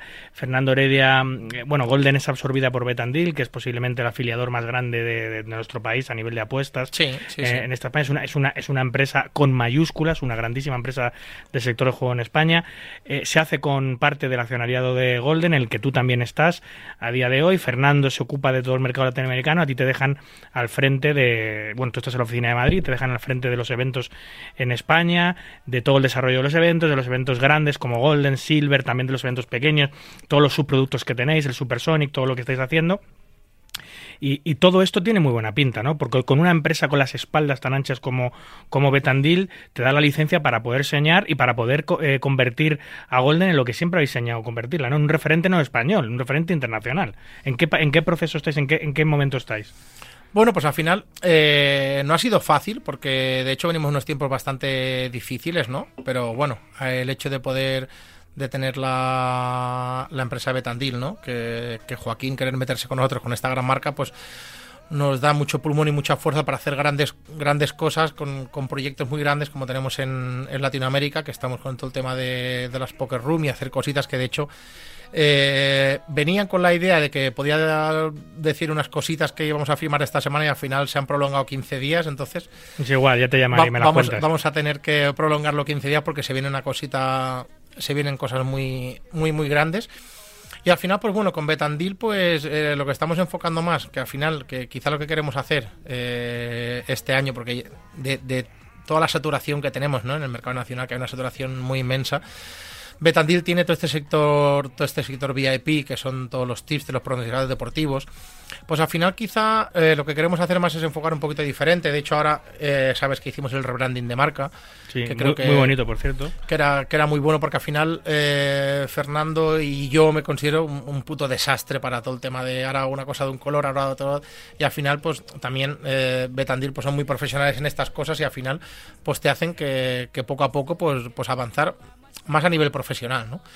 Y yo, mi objetivo, pues sería, pues al final tener, el, para mí, el circuito soñado de Betandil es lo que hacemos, lo que hacía Fernando es vender esa experiencia como hacemos ahora el evento del Caribe, al final, vender una experiencia como, como, como querría yo como el jugador. ¿Del 6 al 2? ¿Cuándo es el del Caribe? Del 9 al 16 de mayo. El 16 de mayo. Que eh, además tenéis paquetes con el hotel, con sí, todo de incluido, hecho, con paquetes el torneo. de avión nos quedan solo 10 o así, ya no nos quedan casi... El que quiera ir, ¿dónde lo tiene que buscar eso? Tenemos Hostia. en la web goldenevents.io o cualquier de nuestras redes sociales, tanto en Instagram como en Twitter. Ahí... Goldenevents.io o Golden, o Golden Events en, en Twitter, o en Instagram. Golden Events en Twitter, en Instagram, y ahí nos podéis seguir. Y yo Confía88, todo mi perfil, ahí están todo, todo lo que lo que nos haga falta. Y pues la idea pues sería eso, pues al final hacer, hacer cosas diferentes, ¿no? Este año eh, al final hacer un nivel en vivo de dos horas, como hicimos, cambiamos estructura, cambiamos yo creo que gustó mucho, tuvo muy buen feedback de, de ese cambio de, Cositas. del primer nivel de dos horas, que al final yo creo que habrá, algún circuito saldrá por ahí que,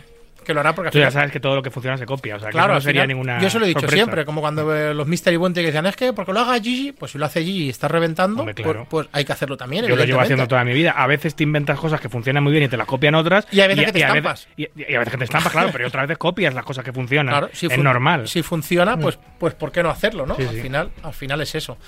Y nada, pues tenemos a Fernando trabajando, trabajando muy duro ahí en México, porque ya te digo, se, se vienen cositas, cositas este año muy grandes. Y la idea nuestra, pues al final, quizá para, para este año que viene, es, es tener menos paradas y, y más calidad. ¿Sabes? Al final está todo muy saturado y, Mucho, es, mucho. y es lo que te digo. Al final va un mensual en Badajoz, un evento aquí, un evento aquí. Al final eh, nos creemos que los eventos pequeños retroalime- retroalimentan el grande, pero al final la gente acaba muy quemada porque al final tampoco hay dinero. Eh, eh, tenemos que ser conscientes que aquí en España el 70%, 80% de nuestro público es recreacional. Entonces al final el tema de que de- es imposible que haya cada mes un evento con un main event y lo puedan jugar porque es que no es que no da, ¿sabes? Total. Y ahora también que vi que esta semana que salía un no sé si lo has visto, que salía un artículo que decían que igual todo lo que se gana en España se tributa en España aunque estés viviendo fuera. Ya. Que sí, si eso eso hay que verlo bien. con si eso si eso es así, va a ser un mazazo muy duro para los circuitos nacionales, ¿eh? porque claro, gente que gente que está viviendo en Andorra, gente que está viviendo en Portugal, gente que está tributando fuera, ¿para qué van a venir a jugar un evento en España? Se van a tener que pagar un 40% de Hacienda y a jugar No, a- no, no, perderíamos el cliente extranjero, eso está claro. pe- perderíamos el cliente Mm. extranjero que al final eh, es clave, ¿no? Para, para todo esto. En fin, no adelantemos acontecimientos. No, esperemos no, que la cosa- ah, que ah. confiemos en que no, confiemos en que en que no pase y y que haya unas elecciones antes de que todo esto se regularice de que todo llegue, llegue a cabo. y podemos tener a alguien regulando nuestro, nuestro- nuestra industria distinto al que está ahora. Pero bueno, en fin, Sergio, no tengo mucho más tiempo. eh, ha sido un placer recibirte. Ha sido, eh, de verdad, eh, muy intensa esta conversación. Te agradezco mucho tu sinceridad, te agradezco mucho tu valentía, te agradezco mucho la persona que eres. eh, porque hay que conocerte bien. Eh, contando la historia de tu vida parece que eres una persona, pero luego cuando se te conoce eh, eres completamente distinto, eres otra. Merece mucho la pena conocerte, eres un gran trabajador de la industria eh, que ha tenido una vida, pues ya lo hemos dicho, muy peculiar, muy intensa, muy distinta a la que hemos tenido los demás. diferente, al final. Pero bueno, al final hemos llegado todos al mismo puerto, cada uno por su camino, tú un poco más a trompicones. Sí, al final lo importante es no tirar la toalla siempre, nunca, ¿sabes lo que digo? Y al final yo, para todos los radio oyentes, o sea que, que esto que no sirva de ejemplo, pero al final si a alguien le motiva a decir, Buah, es que tiene un problema, que he dejado el trabajo, que tal, que estoy jodido, nada, o sea... Nunca hay que tirar la toalla, siempre hay un ganchito donde colgarla y si la vida nos da palos, pues lo mejor es guardarlos y hacemos una barbacoa con los amigos y, y desfilando. Así es, pues ha sido un placer, Sergio. Muchas Muchísimas gracias David por todo. A ti.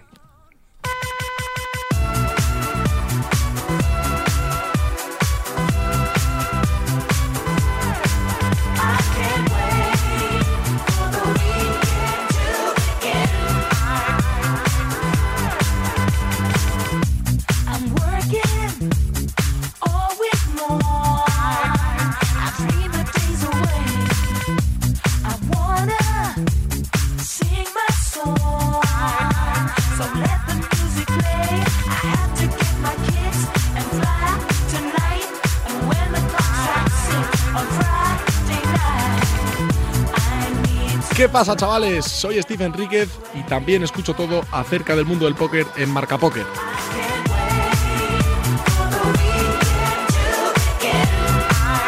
Vamos ya con el carrusel de noticias que define a la perfección lo que ha acontecido en nuestro maravilloso mundo en estos últimos siete días. Empezamos con el eh, jugador oriundo de Jaca, Jonander Ballinas, que se hace con la victoria en el Estrellas Poker Tour por 122.470 euros después de derrotar a Lucas Blanco en el Headsap, sí señor.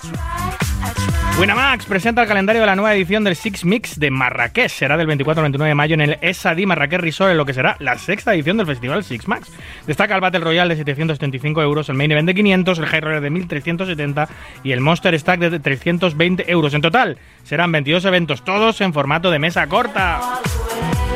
El jugador alemán Benjamin Roll, más conocido como BenCB789, publica en Instagram su gráfica de torneos online de los últimos 12.000, con casi 4 millones de beneficios. ¡Qué bestia! 90 jugadores de High Stakes le declaran la guerra a GG Poker. La comunidad de High Stakes ha publicado un comunicado en 2 más 2 informando que dejarán de jugar en la sala si no se retractan de la reciente subida de Rake en No Limit 5000, que ha pasado de un cap de 25 a 50, mientras que su principal competencia, WPN, lo tiene en 3 dólares. Se trata de un claro boicot a la sala hasta que se replantee su decisión. De momento, GG Poker no se ha pronunciado al respecto. Habrá que esperar a ver cómo reaccionan y ver si serán capaces de mantener el Rake y poner en serio peligro la continuidad de esos top grinders en su sala. Arranca este lunes y hasta el domingo 16 de abril en las instalaciones del madrileño Casino de Gran Vía el Poker Code Festival con Fedor Holz a la cabeza, un calendario con 500.000 euros garantizados y multitud de eventos que harán las delicias del público patrio. La ganadora del Global Poker Award, Angela Jordanson, y la jugadora profesional Jacqueline Borchert crean un GoFundMe para llevar jugadores a las World Series 2023. Ya han reunido casi 18.000 dólares para llevar a más de 8 jugadores al evento 56 de la World Series 2023. Este GoFundMe ha surgido con la idea de llevar a veteranos militares norteamericanos al evento 56, el llamado Salute to Warriors, que se jugará el próximo 25 de junio. El jugador norteamericano Martin Zamani se lleva el main event y también el ranking del US Poker Open. El estadounidense tuvo una gran semana en la que consiguió una victoria y cuatro cobros en el festival de High Stakes.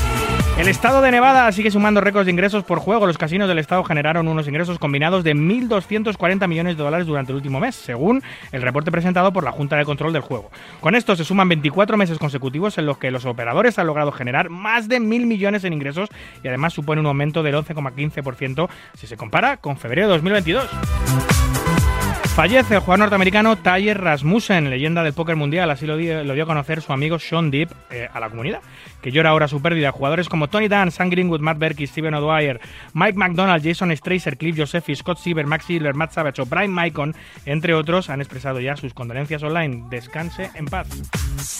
Dos nuevos fichajes en el póker internacional, el del pro argentino Nacho Barbero por America's Car Room, que cuenta con mucha presencia en Latinoamérica, y el de jugador y youtuber Ethan Rampage Yao por World Poker Tour Global. Robbie Jade Lu, aprovechando el tirón de la reciente polémica, lanza un libro sobre su mano con J. High titulado If I Did It, o lo que es lo mismo, si lo hubiera hecho. El libro contiene un capítulo escrito por Doyle Branson y la jugadora tiene pensado firmar ejemplares durante estas próximas World Series of Poker. Robbie comentó que inspiró su título en la obra Si lo hiciera, Confesiones del asesino, escrito por O.J. Simpson, en el que presenta una descripción hipotética de algunos asesinatos. El libro ya se encuentra a la venta en algunas librerías de Estados Unidos. Regresa a las mesas la mejor jugadora de todos los tiempos, Vanessa Sells, miembro del Salón de la Fama del Póker Femenino desde diciembre de 2022, ex embajadora de Poker Stars y ganadora de tres brazaletes de World Series. En sus propias palabras, puedes dejar el póker, pero él nunca te deja a ti. Vuelve tras su retiro en 2018 y lo hace uniéndose al World Series of Poker Field Team. Jugará el Main Event, entre otros torneos, estas próximas World Series. Amazon Prime Video anuncia Sports Grid, un canal 24 horas de juego, ojo, que streameará deportes en vivo con apuestas deportivas. Y cerramos con Till Lindemann, vocalista del grupo alemán de metal Rammstein, que protagoniza el anuncio para Gigi Poker, donde interpreta cinco personalidades en una mesa con un mensaje claro: la suerte no espera a nadie. El spot es sin duda uno de los mejores que han salido en la industria del póker en estos últimos años. A Lindemann se le suma otro conocido, el pro alemán Fedor Holz. El spot fue dirigido por Eric Remberg, más conocido como Specter Berlin, un reconocido cineasta alemán que ha trabajado anteriormente con el vocalista en vídeos de Rammstein, como Adio y Deutschland. Director además de escenas clásicas del cine como la de los de Rosa de American Beauty o varias escenas de Fight Club de David Fincher.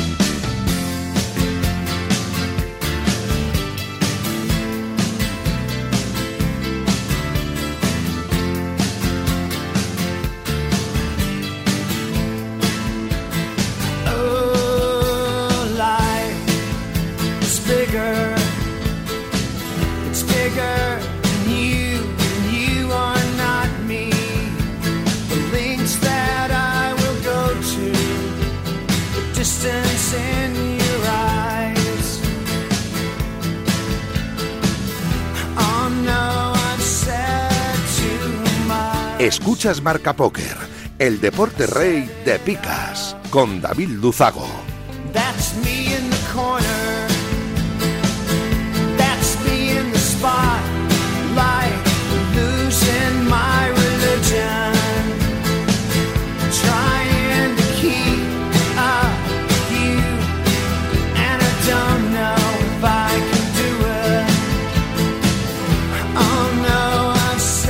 Bueno, pues eh, tiempo ya de mm, eh, algunos programas, cada 7-8 programas más o menos, porque es una revista de carácter mensual, conectamos con Fernando Albarra. Bueno, con Albarra hablamos muchas veces porque nos da, nos da partes de muchos de los torneos en los que él está involucrado. Pero cada 8 semanas más o menos hablamos de la revista Club, que es al papel lo que nosotros a las ondas. Pues es un magazine informativo en papel, eh, el mejor que hay en España, además de una calidad muy buena. Eh, repleto de artículos de estrategia. Además, compartimos muchos colaboradores. Eh, y me gusta hablar de la revista y me gusta hablar de los artículos que lleva esa revista todos los meses. Y para eso, como digo, pues tenemos a Fernando Albarra. Muy buenas, caballero. Buenas noches, David. ¿Qué tal? ¿Dónde te pillo? ¿En Zaragoza? Sí, estamos en casa después de unos días de Sí. mucho de mucho viaje y demás, pero bueno, ahora estamos en casa tratando de disfrutar del trabajo diario, que también lo disfrutamos mucho. ¿Eres de los que va a las procesiones o, o no? Pues fíjate que no era yo mucho de ir, pero ahora voy porque mis hijas van. Entonces, como mis hijas van, pues yo voy detrás. Porque es que Zaragoza tiene mucha tradición de, de, de procesiones. Se habla mucho de, de todo el tema en Andalucía, pero luego, ojo, que hay otras regiones de España que tienen mucha tradición de las procesiones, ¿eh? Además, en Zaragoza tenemos la singularidad de los tambores Sí, y, es verdad, y es tal. verdad. Y es una cosa pues que es muy espectacular de ver Sí, también. es, es muy bonita y a tus hijas se les cae la baba, claro, les encanta. Pues lo que tienen los niños, que, que les gusta que les gusta todo lo que sea el ir a la calle y estar callejeando. Así que sí. Pues como a nosotros, eh, Fernando, nos gusta la revista Club, que este, este mes está ya, está ya, ya la habéis sacado, ¿no? Está ya en el horno, está en el horno. Como sabes, esta semana ha sido un poco intensa en la redacción porque Jaime Sánchez y Lorena Lázaro han sido padres de Manuela. Vaya, no Pues, le, eh, no le he felicitado, se me ha escapado. Pues pues han sido padres que les mandamos desde aquí la enhorabuena y, y bueno, pues ha sido un poco semana intensa en la redacción, pero bueno. O sea, que está en el horno y está a puntito de llegar. Eh, hay que recordar Sí. que esta revista no se puede adquirir en kioscos, solo en casinos. En casinos, exactamente. En casi todos O- los de España, ¿no? Casi todos. O se puede contactar con, con nosotros eh, por los medios, tanto en redes sociales como, como todos los medios que tenemos eh, correo electrónico y demás. Y bueno, y si alguien quiere la suscripción, pues puede hacerlo. Vale. Eh, este mes en portada un grande. Sí, Sergio Aido eh, es uno de los grandes jugadores que tenemos en España. No hace falta presentarle demasiado. Eh, el asturiano, eh, junto con el Presi, pues probablemente son los dos jugadores que más lejos han llegado y, y que más tiempo llevan manteniéndose ahí, ¿no? En la, en la cima de- del póker. Sí, Entonces, pues bueno, hemos hecho una entrevista repasando un poquito varios aspectos, tanto, tanto de su carrera profesional como de, como de otras cositas. Eh, el tema es que la gente, pues bueno, que, que puedan leer un poquito de todo, no sea solo el, el póker. Saber siempre de Pet Gaming es muy interesante porque es uno de los grandes referentes del póker nacional. Yo tengo una cosita guardada, no sé si algún día saldrá o no. Ya se ha visto algún teaser alguna vez, una entrevista muy interesante que hicimos con, con Pet Gaming en su tierra, descubriendo su tierra, que tengo muchas ganas de que salga, estoy en proceso de ello. Eh, y, y me da envidia, ¿no? Ver estas cosas que salen de Pet Gaming, teniendo yo grabado eso y con tantas ganas que tengo de, de y que Además te vimos en el te vimos en el Molinón, ¿eh? Sí, sí, O sea, yo he visto ese vídeo y la verdad que tiene Sí, muy sí, buena sí, pinta. grabamos en el Molinón, entre otros. sí. Ah, grabamos en sus sitios favoritos de su tierra. No los sitios más característicos de su tierra, ni mucho menos, sino los suyos, los que él está unido más sentimentalmente y el Molinón era uno de ellos. Y conseguimos, conseguimos permiso para poder grabar dentro y fue maravilloso, la verdad. En fin, bueno, entrevista con Sergio Aido. ¿Qué más cositas trae? Eh, Winamax Bueno, Poker pues, Tour, ¿no? Traemos el, el Winamax Poker Tour del Gran Casino de Aranjuez, donde repasamos, pues bueno, un poquito lo más destacado y hacemos una entrevista con un con un gran maestro de ajedrez, como es Miguel Illescas, Oh, ocho veces campeón de, de España de, de ajedrez. Y la verdad que me gustó mucho la entrevista porque hace un repaso de, de lo que es el póker y el ajedrez y, y lo hace desde una visión, pues claro, eh, mucho más amplia de la que, porque normalmente los jugadores siempre comparamos el ajedrez, el póker y demás, ¿no? Pero claro, que lo haga un gran maestro, pues siempre es, siempre es un lujo. Sí, Así que- que contar con Miguel ha sido un auténtico lujo. al que entrevistamos aquí hace unos meses, al gran maestro internacional Miguel Illescas, y con el que tengo una cosita pendiente que dentro de poco sabremos todos. Tengo alguna cosilla que voy a hacer con él, también con Federico Marín, el periodista de, de Federico ajedrez. también es, Sí. es un buen amigo, Federico. La verdad que lo, lo conozco desde hace poco, pero es un, es un tipo que cala mucho. Mucho, O sea, además siempre está investigando y eso me gusta mucho. La gente que siempre busca el sacarte un titular o, o una noticia, ¿no? O sea, y eso está, está muy bien porque además eh, es una persona muy inteligente. Federico Sin- Marín. sin Desde duda. aquí le mandamos un saludito también. a ellos dos. Además que en Marca tratamos mucho de ajedrez y más que vamos a tratar porque Federico va a empezar a colaborar con, con Marca Póker de una manera más asidua y vamos a traer cositas muy interesantes de ajedrez. Ya no necesariamente buscando el hilo conductor con el póker o intentando linkar el ajedrez con el póker como hemos hecho, como hemos hecho hasta ahora, sino específicamente temas de ajedrez muy, muy interesante. Creo que vamos a hablar el próximo día, eh, en breve, de Enigma que es este, este personaje que lleva una máscara que no se sabe quién es, se sospecha que es un gran maestro o un gran maestro internacional. Estuvo en Got Talent, además. Sí, que estuvo en Got Talent. También se sospecha que pueden ser varios, que no puede ser uno. Pues vamos a hablar con Federico Marina en breve sobre Enigma y sobre temas muy interesantes de ajedrez. ¿Qué más cosas? Muy interesante. Bueno, el, eh, también hablamos del CNP Sevilla, que, que tuvo una muy buena participación en, en Andalucía. El CNP pues siempre tiene mucho tirón. Sí, sí. Y bueno, repasamos un poco la, la información del evento y, y todo lo más destacado de los ganadores y demás. Sí, sí, sí.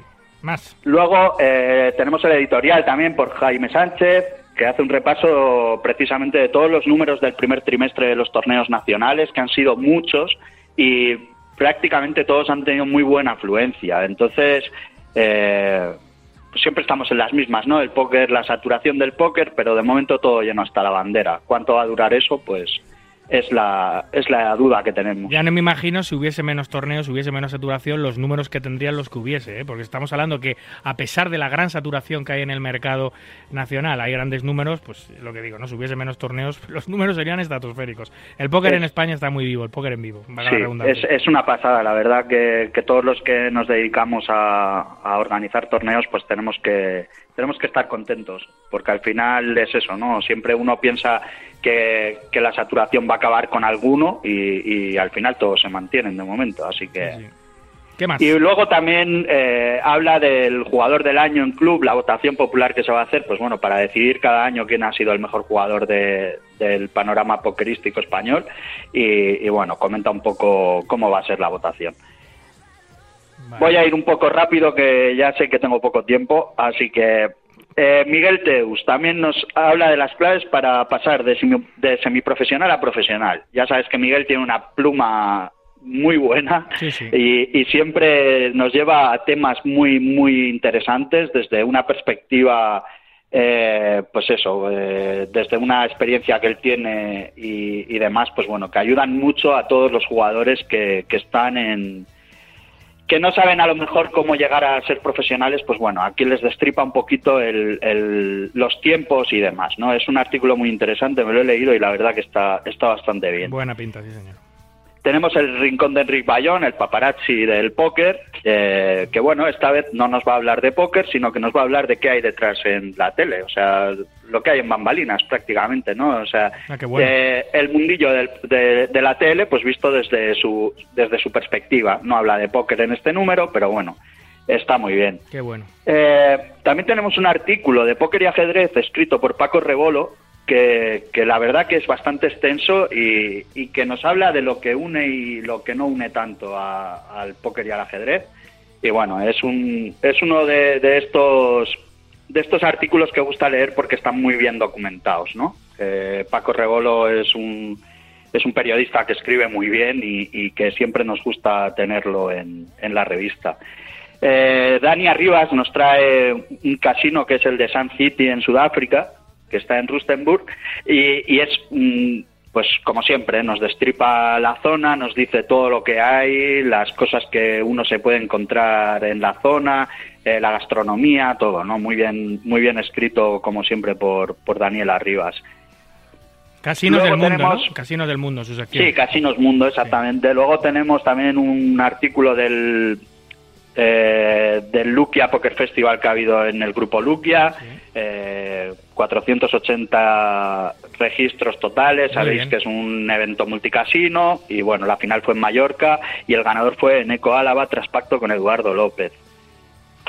Más cosas. Eh, Baturro nos habla de, de Bahamas. eh, no hubo back to back esta vez. No, no, no pudimos ganar el, el PSPC, pero bueno. Eh, nos comenta, nos hace un repaso de, todo lo más destacado que, que hubo allí en, en Bahamas. Luego también tenemos en este mismo sentido eh, un artículo de Mario Conde, cuando la altura te pone los pies en el suelo, que también es, tras volver de Bahamas, pues bueno, reflexiones de Isildur sobre, sobre lo pues, que allí vivió. Ese artículo ahora ha quedado un poco después de toda la acontecida, porque claro, eso lo escribió antes de toda la polémica con ceros y, to- y antes de, sa- de salir de salir despedido de, de, de Poker Red, ¿no? Por todo el directo aquel que tuvo y todo. Tú fíjate. Sí, pero como estaba escrito, pues nosotros lo No, vamos no, por a- supuesto. Y tiene un valor de la hostia. Tiene más a- valor si cabe, ¿no? Teniendo a- después de toda la polémica que ha pasado. Es curioso. Sí, la verdad que sí. Eh, bueno, esperemos que, que todo sirva para, para poner un poco de cordura en el tema y ya está. Eh, a veces las personas nos equivocamos, a veces, y, y todo el mundo tiene derecho a caer y levantarse, así que esperamos que. Mario que Mario en algún momento pues esto le sirva para el futuro. Que se haya equivocado no, no significa que no sea un gran comunicador como lo que es. Exactamente, sí, además estaba haciendo un contenido muy bueno y, y ese contenido se echa de menos seguramente, ¿no? Por toda la comunidad, entonces, pues bueno, eh, lo que hablamos, la gente se, se tiene que caer para levantarse y esperemos que vuelva en algún momento pues con la lección aprendida y ya está. Así es. ¿Qué más?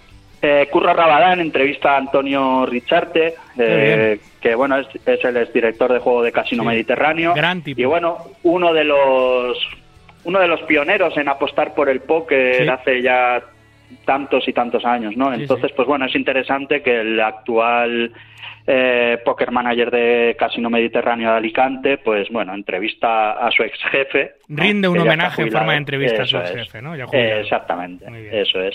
Tenemos también el US Circuit, eh, pues bueno, un poco el repaso a lo que se dio allí, que también hubo un nuevo récord, como Tsunami siempre va récord tras Ah, récord en Marrakech. en Marrakech, Mm. donde tú y yo nos vamos a ver próximamente, Sí. que además vamos a volar juntos, eh, que me llegó en el correo que, volamos juntos los...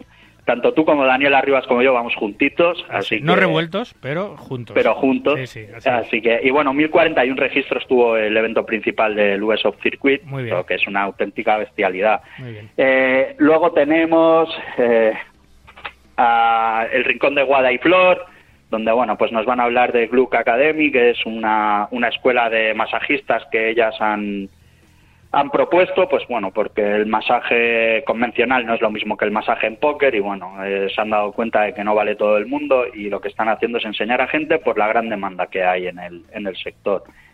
Y como siempre, cerrará la revista el descorche de Jorge Galán, que nos da consejos para elegir buenos vinos eh, Qué bien. para los que no sabemos tanto de vinos. Y yo juraría que no me he dejado nada o sí. Y es ese momento, Ese David, momento, sí, que señor. eso me lo vas a contar tú a mí. Sí. ¿Has visto el vídeo ya o no? Sí lo he visto, muy muy chulo, muy currado. Además, eh, es, es un tema que queda bonito porque es verdad, ¿no? Todas las sensaciones que, que uno puede llegar a tener en un torneo de póker. Sí, es cierto que solo se hace hincapié, o solo hago hincapié en el vídeo que, que he protagonizado para, para la empresa para la que trabajo, para el Casino de Gran Vía, eh, que son las grandes sensaciones que te deja un torneo. Luego están las amargas, claro, están todas las contrarias. Al que truchean, al que le clavan ases, al que le echan en, en segunda posición, bueno, pero en fin, eh, estamos hablando de las bondades y las grandes cosas que tiene, las grandes sensaciones y momentos únicos que te regala un torneo.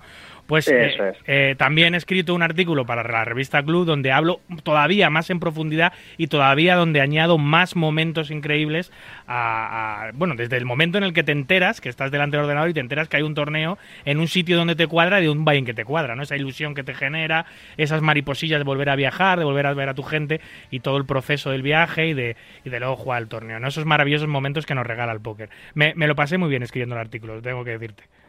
Pues ha faltado un artículo que ha sido el mío, que, que no lo he metido. ¿Y eso? Entonces, pues porque al final me he liado con, con los artículos que tenía que, que escribir y, y ya sabes, al final el tiempo a veces no da tiempo, pero lo, lo tengo pendiente para el mes que viene. Bueno. Que va a tratar sobre cómo proteger las mesas finales para mejorar la experiencia, que va mucho en la línea del vídeo tuyo. Ah, porque muchas veces no nos damos cuenta de que todos creemos que no molestamos y a veces estamos molestando a gente que está viviendo esas experiencias que tú muestras en ese vídeo. Sí, sí. Y se las estamos estropeando un poquito Sí, con el jaleo que hay alrededor de, Pues las, me gusta, de las mesas. me gusta el tema, sí señor. Eh, hablaremos de, de esa revista y a- de ese número, por supuesto, en unas semanas y me cuentas en, en primera persona, me cuentas eh, todo acerca de ese artículo que vas a que vas a redactar y que has retrasado para, para el próximo número. Fernando, como siempre, un placer. Eh, estoy con muchas ganas de que llegue la revista Gran Vía para hacerme con un ejemplar. Muy bien, David. Un abrazo fuerte. Abrazo.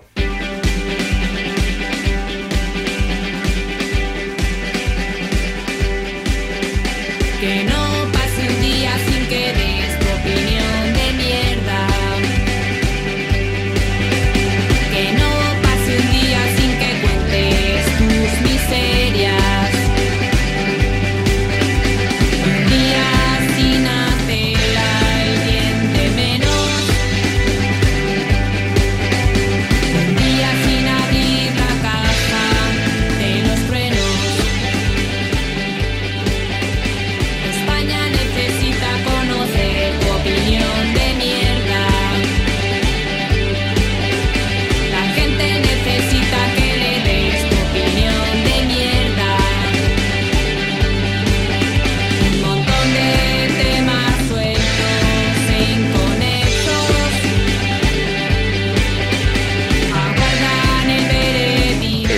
Marca Póker, el deporte del naipe en la radio del deporte. Mayores de 18 años, juega con responsabilidad. Bueno, como hacemos todos los domingos, vamos a hacer un repaso de los eventos en vivo más importantes de nuestra geografía. Lo que pasa que al ser Domingo Santo y a ver ser Semana Santa, pues no ha habido prácticamente actividad de póker en vivo. Yo creo que eh, no ha estado nadie listo para meter un gran evento esta semana porque las gallinas que entran por las que salen. Los que están de vacaciones y se van y no pueden jugar, pero bueno, luego hay muchos que están de vacaciones y se quedan y eso sí pueden jugar. Bueno, pues eso solo lo han aprovechado unos cuantos sitios, como el Casino de Costa Brava, que ha tenido su mensual, o como el Casino de Orihuela, de Mediterráneo, que ha tenido también un especial. Eh, pero sobre todo lo ha aprovechado muy bien el Casino de Barcelona, que hace muy bien las cosas y ha tenido un mes más, el mes Póker Barcelona. Nos lo cuenta su eh, community manager, el community manager del Casino Barcelona, Félix López. Buenas tardes, David y oyentes de Marca Póker. Eh, os habla Félix López, Community Manager de Casino Barcelona. Eh, en este preciso momento que arranca el día 2 del mes póker edición de abril. Un mes póker que coincidía con este fin de semana festivo de Semana Santa, a pesar de ello eh, volvemos a tener un gran éxito de participación, rozando las 250 entradas. Nos hemos quedado en las 242 exactas después de las 123 entradas del día 1A y las 119 de ayer, día 1B. Un total de 45 jugadores han desembolsado puntos apenas hace unos minutos, desde el momento en que os estoy hablando. Eh, ya hay dos eliminados, por lo que son 43 jugadores que luchan por entrar en los 28 puestos premiados que garantizan una mini caja de 700 euros. Y los premios para los tres primeros son de 15.500 euros para el campeón, 9.500 para el segundo y 7.000 para el tercero. Eh, destacar que el, uno de los primeros eliminados en este día 2 eh, ha sido Uriol Gregori, eh, vigente campeón del Mes Poker de marzo y actual líder del ranking general del Mes Poker en Casino Barcelona. Un saludo a todos. Gracias, Félix. Pues esto ha sido todo por hoy. Aquí concluye nuestro ducentésimo duodécimo programa. Un verdadero placer compartir este ratito nocturno con los amantes noctámbulos de la baraja. La producción y la técnica estuvo el gran Víctor Palmeiro. Y a los micros, como siempre, un servidor, David Luzago. Recuerden, para jugar al póker online, no lo duden, jueguen en Winamax.es, la plataforma número uno de eventos online de nuestro país. Cuídense mucho, cuiden de los suyos y continúen, por favor, respetando las indicaciones sanitarias. No a la guerra a cualquiera de ellas, en cualquier lugar. Hasta el próximo domingo, amigos. Adiós.